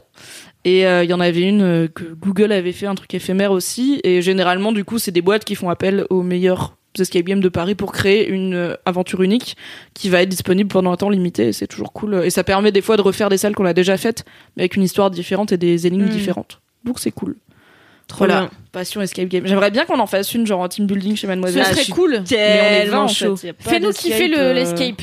Ah oui, mais non, mais on pourrait faire ça en petit groupe. euh, Oui, on peut. On pourrait. Et pour le coup, il y a des locaux de d'escape où t'as la même salle dupliquée. Du coup, on peut y aller par groupe de 5 ou Mm, 6. voilà. Et comme ça, on fait la compète. Non, mais fuck tous les autres, on fait que les équipes de LMK, voilà. Comme ça, c'est réglé. Escape game LMK. T'imagines avec Cédric. Oh là là. Oh, je veux être dans l'équipe de Mimi et Cédric. Mais tu es déjà dans l'équipe. Non, mais de c'est les deux seuls qui ont l'habitude de réfléchir. Ah oui, c'est vrai que je suis déjà dans leur équipe. Sympa pour les autres. Bah, il reste Calix. Oui, c'est vrai. Je t'aime. C'est pas sympa quand même. Mais ouais, moi, en fait, je me souviens qu'Assassin's Creed, j'avais pas trouvé ça. Enfin, en fait, je m'attendais à un truc euh, vraiment ultra gros et impressionnant. En fait, je me suis retrouvée dans des petites salles. euh, Bah oui, après, on est à Paris, c'est pas des châteaux. hein. Je pense qu'il y en a, il y en a dans des châteaux, mais Enfin, tu vois la gueule de l'immeuble dehors, euh, il y a peu de Oui, oui, voilà, c'est ça. Donc j'étais euh, et puis surtout, je me suis trouvée mauvaise et en fait, tu sais, t'es là en train de faire semblant de faire un truc et tu sens que t'es nul par rapport aux autres et t'es là, bon bah ils vont savoir que je fais. rien. Donc bah, moi, je cherchais les trucs qu'il y a par terre, les clés ou les machins, puis eux, eux ils réfléchissaient, tu vois. Bon, j'étais, euh, je me suis exécutante. Bon, j'étais exécutante. mais il en faut, hein. Ouais. Faut des gens qui trouvent les clés, c'est bien. Sinon, on, on avance pas. Est-ce Faut bien quelques débilos, hein, dans une équipe? Est-ce que vous lisiez quand vous étiez petit euh, les, euh, les aventures des orphelins Baudelaire? Oui, moi c'était ma Oui, passion. Et donc euh, et moi j'adorais euh, donc Violette euh, à qui je m'identifiais à 200%. Euh, Est-ce que t'avais un ruban dans tes cheveux? À chaque fois je, voulais, je faisais genre je mettais- j'avais pas de ruban mais du coup j'a- j'attachais mes cheveux euh, en classe pour faire genre je me concentre. Parce que donc Violette dans les orphelins Baudelaire, c'est une gamine qui est hyper, euh, elle invente des trucs, elle Ouais. est très très ingénieure et euh, quand elle réfléchit, elle noue ses cheveux avec un ruban et à chaque fois le narrateur est là, elle a noué ses cheveux, ça veut dire qu'elle est en train d'inventer un truc. Mais en ça. deux secondes. Et Genre ouais. vraiment, la Ah meuf te bah, trouve des solutions. Il y a Dès un problème, elle cheveux le- eh, dès qu'elle s'attache les cheveux, c'est bon, elle a trouvé un truc, tu vois. C'est pas beau d'être jalouse, Kaline. C'était compliqué leur vie à ces orphelins. Déjà, c'est des orphelins. Et, et en fait, euh, aussi parfois dans les orphelins Baudelaire, il y avait pas mal de d'énigmes qui ressemblent à des escape games, tu vois. Et euh, du coup, je kiffais trop, euh, mais les créer, tu vois. Voilà, seule énigme, À bah, partir- c'est y a-t-il le compte Olaf Oui, voilà, c'est réglé. Est-ce le compte Olaf adulte mystérieux Oui, qui pour la mauvais. 150e fois. Tu n'as pas eu d'enfance, Kalindi. Tu t'es pas demandé si c'était vraiment le compte Olaf. Tu doutais parfois? Quoi, t'es Mais sérieuse? non, je doutais Et tu les pas. as vus mais- à quel âge? Je sais pas, j'avais 8 ans. Mais je doutais pas, mais c'est juste, j'aimais bien le. Enfin, comment il avait fait cette fois-ci, tu vois Comment il avait. D'accord, oui. Bah, il avait mis comme d'habitude euh, de l'anticerne sur son Mais tatouage. et non, mais c'est pas ça, c'est pas ça, c'est comment il avait kidnappé leur tuteur, Ah ou comment oui. il avait euh, fait pour l'empoisonner, ou enfin Mm. voilà, c'était ça qui était un. Enfin voilà, j'adorais les aventures des orphelins Baudelaire, c'était un des trucs préférés. D'ailleurs, il y a une euh, série sur Netflix qui a été adaptée euh, des livres, qui est, euh, une cool. série musicale qui est vraiment très très cool avec, Avec, euh, Patrick Harris qu'on aime. Voilà. Je l'adore et euh, c'est vraiment trop trop bien. Enfin, les, les costumes sont incroyables. Après, c'est ça reste un épisode par tome, donc c'est pas non plus euh, ultra euh, précis. Enfin, pas en vrai, y a tu vois. pas mais- besoin d'en faire beaucoup plus. Quoi. Il y a Ouais, beaucoup de tomes. Il y a, il y Il y a a 13 beaucoup de tomes et On a trop. Du tome 3 au tome 8, c'est la même chose. les orphelins arrivent, leur méchant compte Olaf se fait passer pour quelqu'un d'autre. Les orphelins disent c'est le compte Olaf. Tous les adultes disent mais pas du tout, le compte Olaf a un mono-sourcil. Cette personne n'a pas de sourcil. Vous êtes Golemont, vous êtes Golemont. Et à la fin, les adultes font oh mon dieu, mais c'était vraiment le compte Olaf. Il vient de tuer la personne qui était sympa avec vous. Et les orphelins font I know. Et le compte Olaf s'enfuit. Et voilà, nouveau tome, la même chose. Donc, Excellent. bon. Merci Mimi d'avoir spoilé euh, les aventures des orphelins Spoilé Baudelaire la pour moitié tous de les la. Crado. C'est ok, spoiler, c'est le compte Olaf. Et donc c'est ça, quand je présentais LMK à Mathéo tout à l'heure, parce que c'est son premier épisode, où je lui ai dit c'est le kiff et la digression. Donc Parfois, il faut qu'on arrive avec un kiff, ça c'est la promesse. Et puis parfois, on va digresser. Donc là, je parle d'escape game, on finit sur les orphelins Baudelaire, c'est normal, tout va Fils de bien. pute de Contola. J'ai trop- Moi, j'ai trop envie de me faire tatouer un œil sur le, sur le pied juste pour ça. Ah, donc là, on disgrâce vraiment, genre. Ah, ok, on fait un tour, idée de tatouage. hein. Mais non, mais parce que le Contola fait toujours Non reconnaissable. mais attends, je viens de me rappeler que le. T'as dit quoi à Philippine que tu voulais le faire tatouer un guépard ou à la fin il saute et c'est des. En fait, je voudrais me faire tatouer euh, en, en silhouette un guépard qui court et en fait, à la fin, il s'évapore dans des, dans des estampes japonaises. Logique. Il y a Alix qui en a un nervous breakdown. Et à chaque fois que je demande à Nel, il me dit mais je comprends rien. Et je suis là. Mais je vois pas. Genre, guépard qui courgeait. En fait, il court et, et le- Mais quand son arrière-train, ça mais- s'enlève en, en forme euh, japonisante, tu vois Tu as compris? Comme les nuages dans Mulan là. Voilà, exactement, exactement. Voilà, Nel, t'as compris? T'entends? C'est ça que je veux. lui juste en encre de Chine, je sais pas quoi tu veux. Voilà. Japonisant ce qu'il. Tu veux quoi? Tu veux, tu veux qu'il ait un katana? Qu'est-ce qui se Finalement, je devrais avoir Mimi plus souvent avec moi. Je te traduis finalement. Bah oui, complètement. Ah, JPEP, bon, trop de digression. Merci Mimi. euh, Ah, de pour- rien. Je sais plus de quoi j'ai parlé, mais c'est bien. Oui, c'est- je me souviens plus non plus. Les Bruxelles, escape games. Ça devait être pas très intéressant. Non, c'était super. Merci beaucoup, Mimi. Et je passe euh, du coup à mon gros kiff euh, qui termine malheureusement cette émission. Mais ne vous inquiétez pas, c'est un gros kiff incroyable puisqu'il s'agit des visites guidées. Putain, on est Très dans un culturel là dans ce LMK. Bah ouais, c'est dingue. Non, mais parce qu'en fait, du coup, euh, je sais pas si vous savez, mais je suis partie euh, à Miami en vacances. et. J'avais dit, j'avais dit dans le premier épisode qu'à Miami, à chaque fois que je faisais un truc, j'étais là, il faut que ce soit un kiff dans LMK. Du coup, j'essaie de les espacer pour pas en parler pendant tout un épisode. Mais voilà, je vais faire des petits rappels de Miami souvent. Euh, voilà. Du coup, c'est Miami jusqu'en août là. Au moins. jusqu'en août. Jusqu'à mes prochaines vacances. Euh, du coup, du coup, en fait, je suis partie avec toute ma famille et euh, ce qui est bien avec euh, les personnes plus âgées telles que mes parents ou mes grands-parents, c'est qu'ils aiment bien les guides. C'est un truc que ma génération n'a pas du tout, tu vois, de prendre un guide. Ça viendrait pas à l'idée de mes potes quand on part en vacances, enfin voilà. Bah ouais, et non. eux, du coup, ils Mais vous ils ont- même pas dans un musée, donc c'est-à-dire que. Bah alors, tu prends mes potes pour des incultes C'est moi qui vais pas dans les musées Camille. Ah oui, c'est vrai. Moi, tu sais, Sauf je fais celui de la capoeira.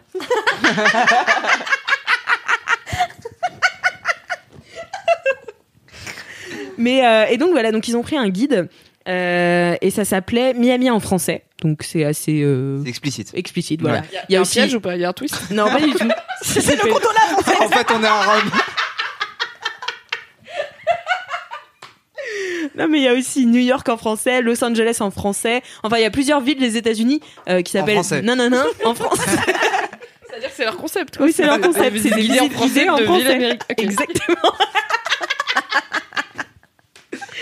Et c'est vraiment trop bien parce que du coup, bah, on était avec euh, euh, ma famille qui parle pas forcément super bien anglais, donc euh, c'était intéressant d'avoir un guide français. D'ailleurs, il s'appelle, il s'appelait Alexandre. Euh, il était très sexy, sexou, et euh, donc on l'embrasse. Ça m'a aidé à me lever le matin comme Kalindi, tu vois. Hi Alexandre Parce que en fait, euh, il fallait se lever tôt pour faire les visites guidées, donc c'est toujours euh, voilà. Et euh, Ouais, dis-le. voilà, c'est toujours chiant. Et et pour faire des visites guidées de 3 heures à vélo, bon bah forcément au début t'es là et finalement quand tu vois Alexandre, tu fais oh.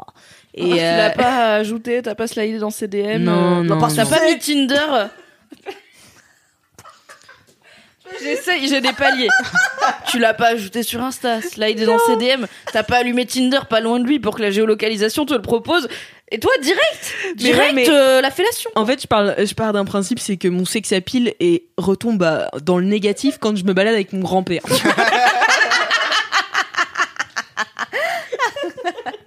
Donc voilà, j'étais avec mes grands-parents. Bon bah voilà, ça fait vraiment vacances en famille, y a pas trop de place ça pour la aurait été ton wingman, ton grand-père.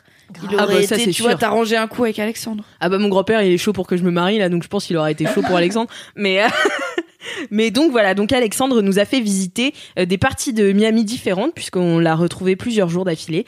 Euh, on l'a vu pour Miami Beach et euh, la visite qui m'a particulièrement interloquée, c'est la visite de Wynwood qui est le quartier de street art le plus grand du monde qui existe à Miami. Et le saviez-vous, Miami n'est pas qu'une ville bling bling. Alors moi j'avais beaucoup d'a priori sur cette ville et finalement c'est une ville assez culturelle où il y a des opéras qui se construisent. Enfin voilà, c'est franchement il y a, y a une belle, un beau bouillonnement culturel donc c'est assez Et donc Winwood, c'était trop trop bien parce que en fait je me disais si je l'avais fait toute seule ou si je l'avais fait avec ma famille, son guide comme ça sans but, à errer dans les rues de Winwood, bah finalement j'aurais vu les œuvres puis j'aurais fait ah c'est beau. Puis rien d'autre quoi.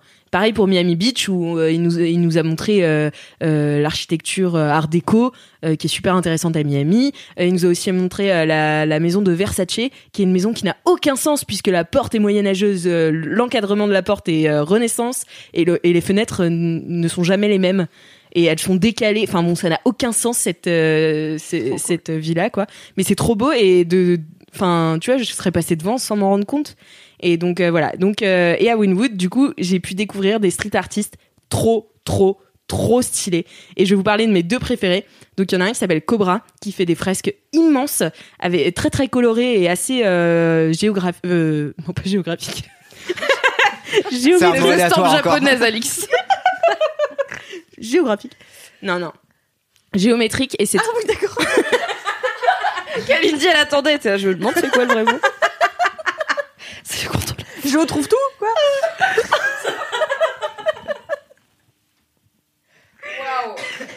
donc c'est assez euh, géométrique. Et euh, et donc Cobra c'est Cobra avec un K et vous pouvez le suivre sur Instagram et c'est vraiment trop trop trop stylé.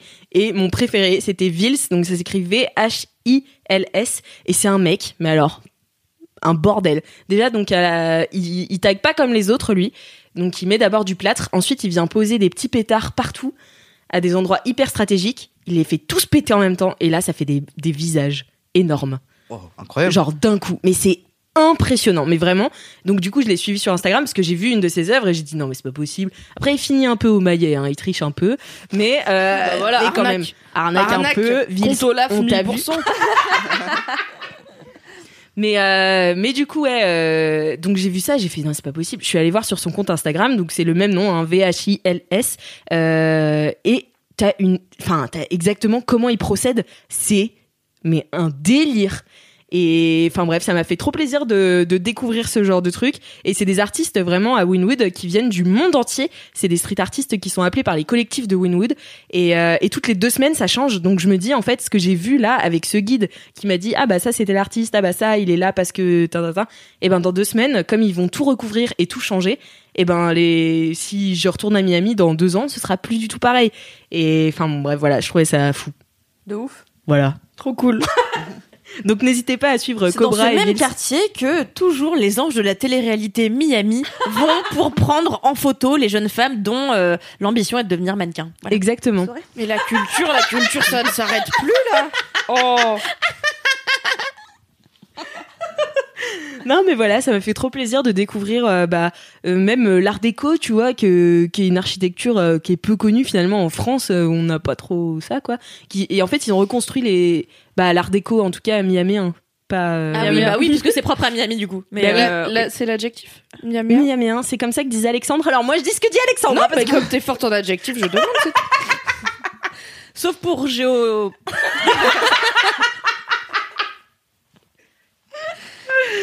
Enfin voilà, bisous Alexandre, bisous Miami. euh, voilà. Bisous Miami. Euh, Attends-moi, j'arrive bientôt. Euh, Alexandre. Tu veux y Et retourner Bah en vrai, je me disais, pff, quand je serai milliardaire, j'habiterai là-bas, quoi. Ah oui, Ouais, d'accord, d'accord.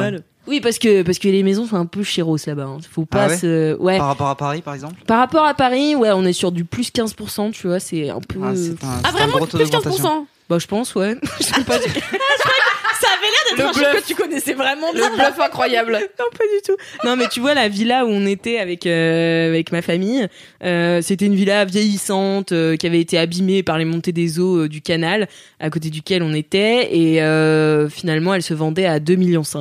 Quand même. Ouais. Donc euh, voilà, c'est une villa qui pouvait accueillir quand même 12 à 13 personnes. Voilà, par rapport à Paris, je vous laisse faire le calcul. euh, parce Bah, que j'ai la Bah, y a- 2005, y a pas de c'est un appart hein. de 70 mètres carrés dans le 18 e quoi. Euh, C'est-à-dire. Au-dessus du poissonnier de Kalindi.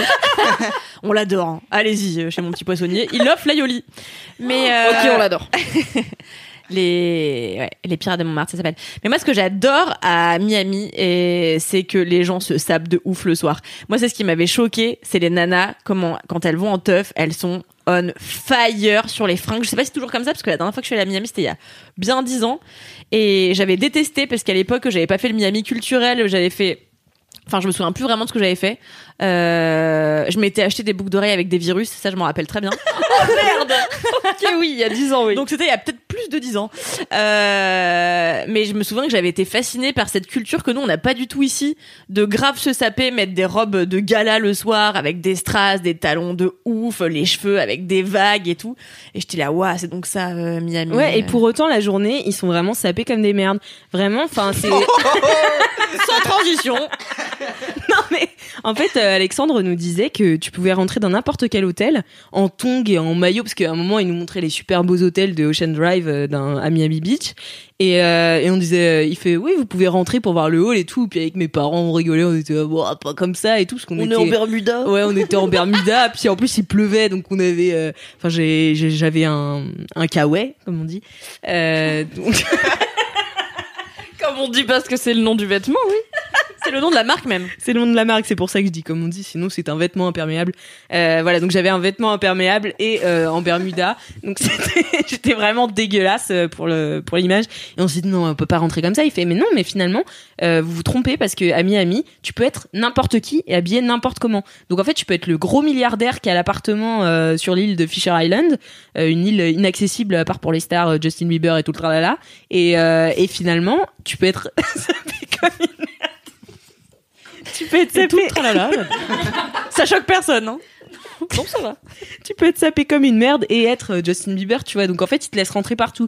Et c'est ça la grande différence avec l'Europe et avec la France, c'est que t'es moins jugé sur l'apparence. Par contre, oui, le soir, bon bah du coup, ça sort les, les, les, les grosses robes euh, ricaines euh, comme on aime, quoi. Voilà, c'est tout ce que j'avais à dire. Bah c'était c'était documenté. Voilà. Bravo. Je pense que Miami, ça fait vraiment partie de ces grandes villes américaines où j'ai pas de, j'ai pas trop d'image mentale parce que je trouve qu'il y a peu de, alors, on regarde pas les mêmes fictions dans le sens où les anges et tout, je, ne sais pas. Mais euh, il y a, enfin, les séries, ça se passe toujours à New York, à Los y a Angeles, euh, machin. Il y a Dexter effectivement où du coup je vois Les le experts. Floride. euh, C'est dans le titre. C'est pas un concours de qui peut citer le plus de séries qui se passent à Miami. NCIS Miami.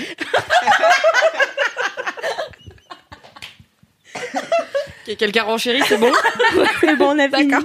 Effectivement, il y a Dexter où du coup tu vois, je me souviens du côté euh, chemisette à fleurs et très cubain euh, de la Floride, mais à part ça, j'ai aucune idée d'à quoi ça ressemble Miami quoi. J'ai Cougar même Town. pas.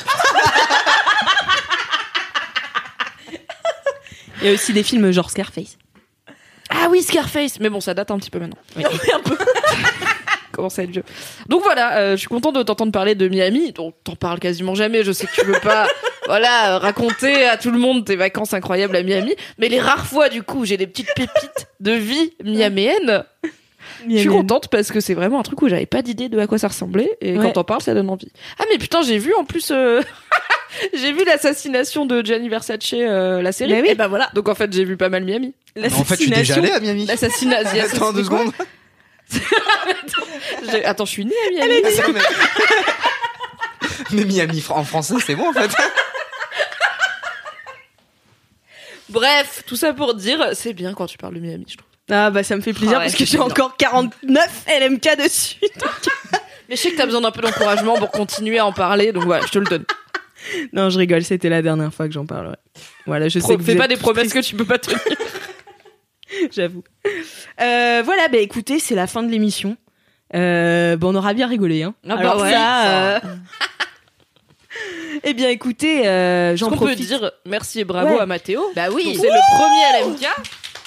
Bravo Mathéo. Merci à vous de m'avoir accueilli. Ouais, c'était c'était très lourd. Je reviens quand? Oh, bah, Eh quand bah, tu veux, écoute, euh, euh, bah, pas quand il y a. Cédric. Oui.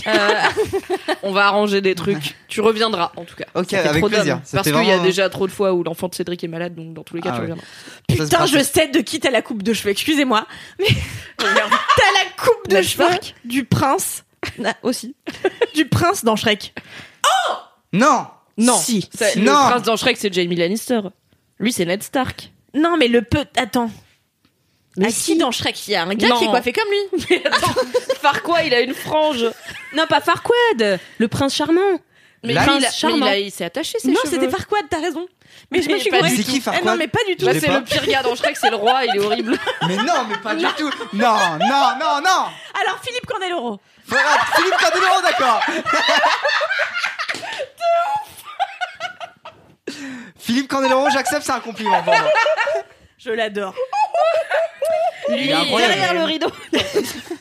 Pour moi, Philippe Candeloro est. Non, mais attends. pff, stop.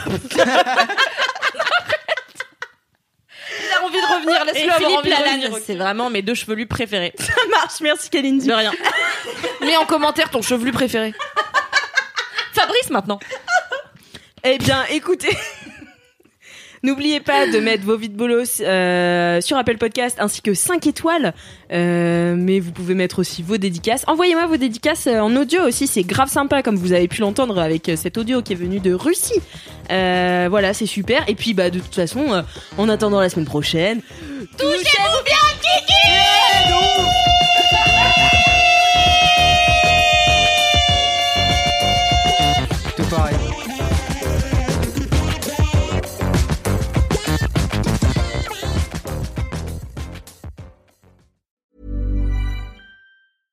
When it comes to your finances, you think you've done it all. You've saved, you've researched, and you've invested all that you can. Now it's time to take those investments to the next level by using the brand behind every great investor, Yahoo Finance. As America's number one finance destination, Yahoo Finance has everything you need, whether you're a seasoned trader or just dipping your toes into the market. Join the millions of investors who trust Yahoo Finance to guide them on their financial journey. For comprehensive financial news and analysis, visit yahoofinance.com, the number one financial destination, yahoofinance.com.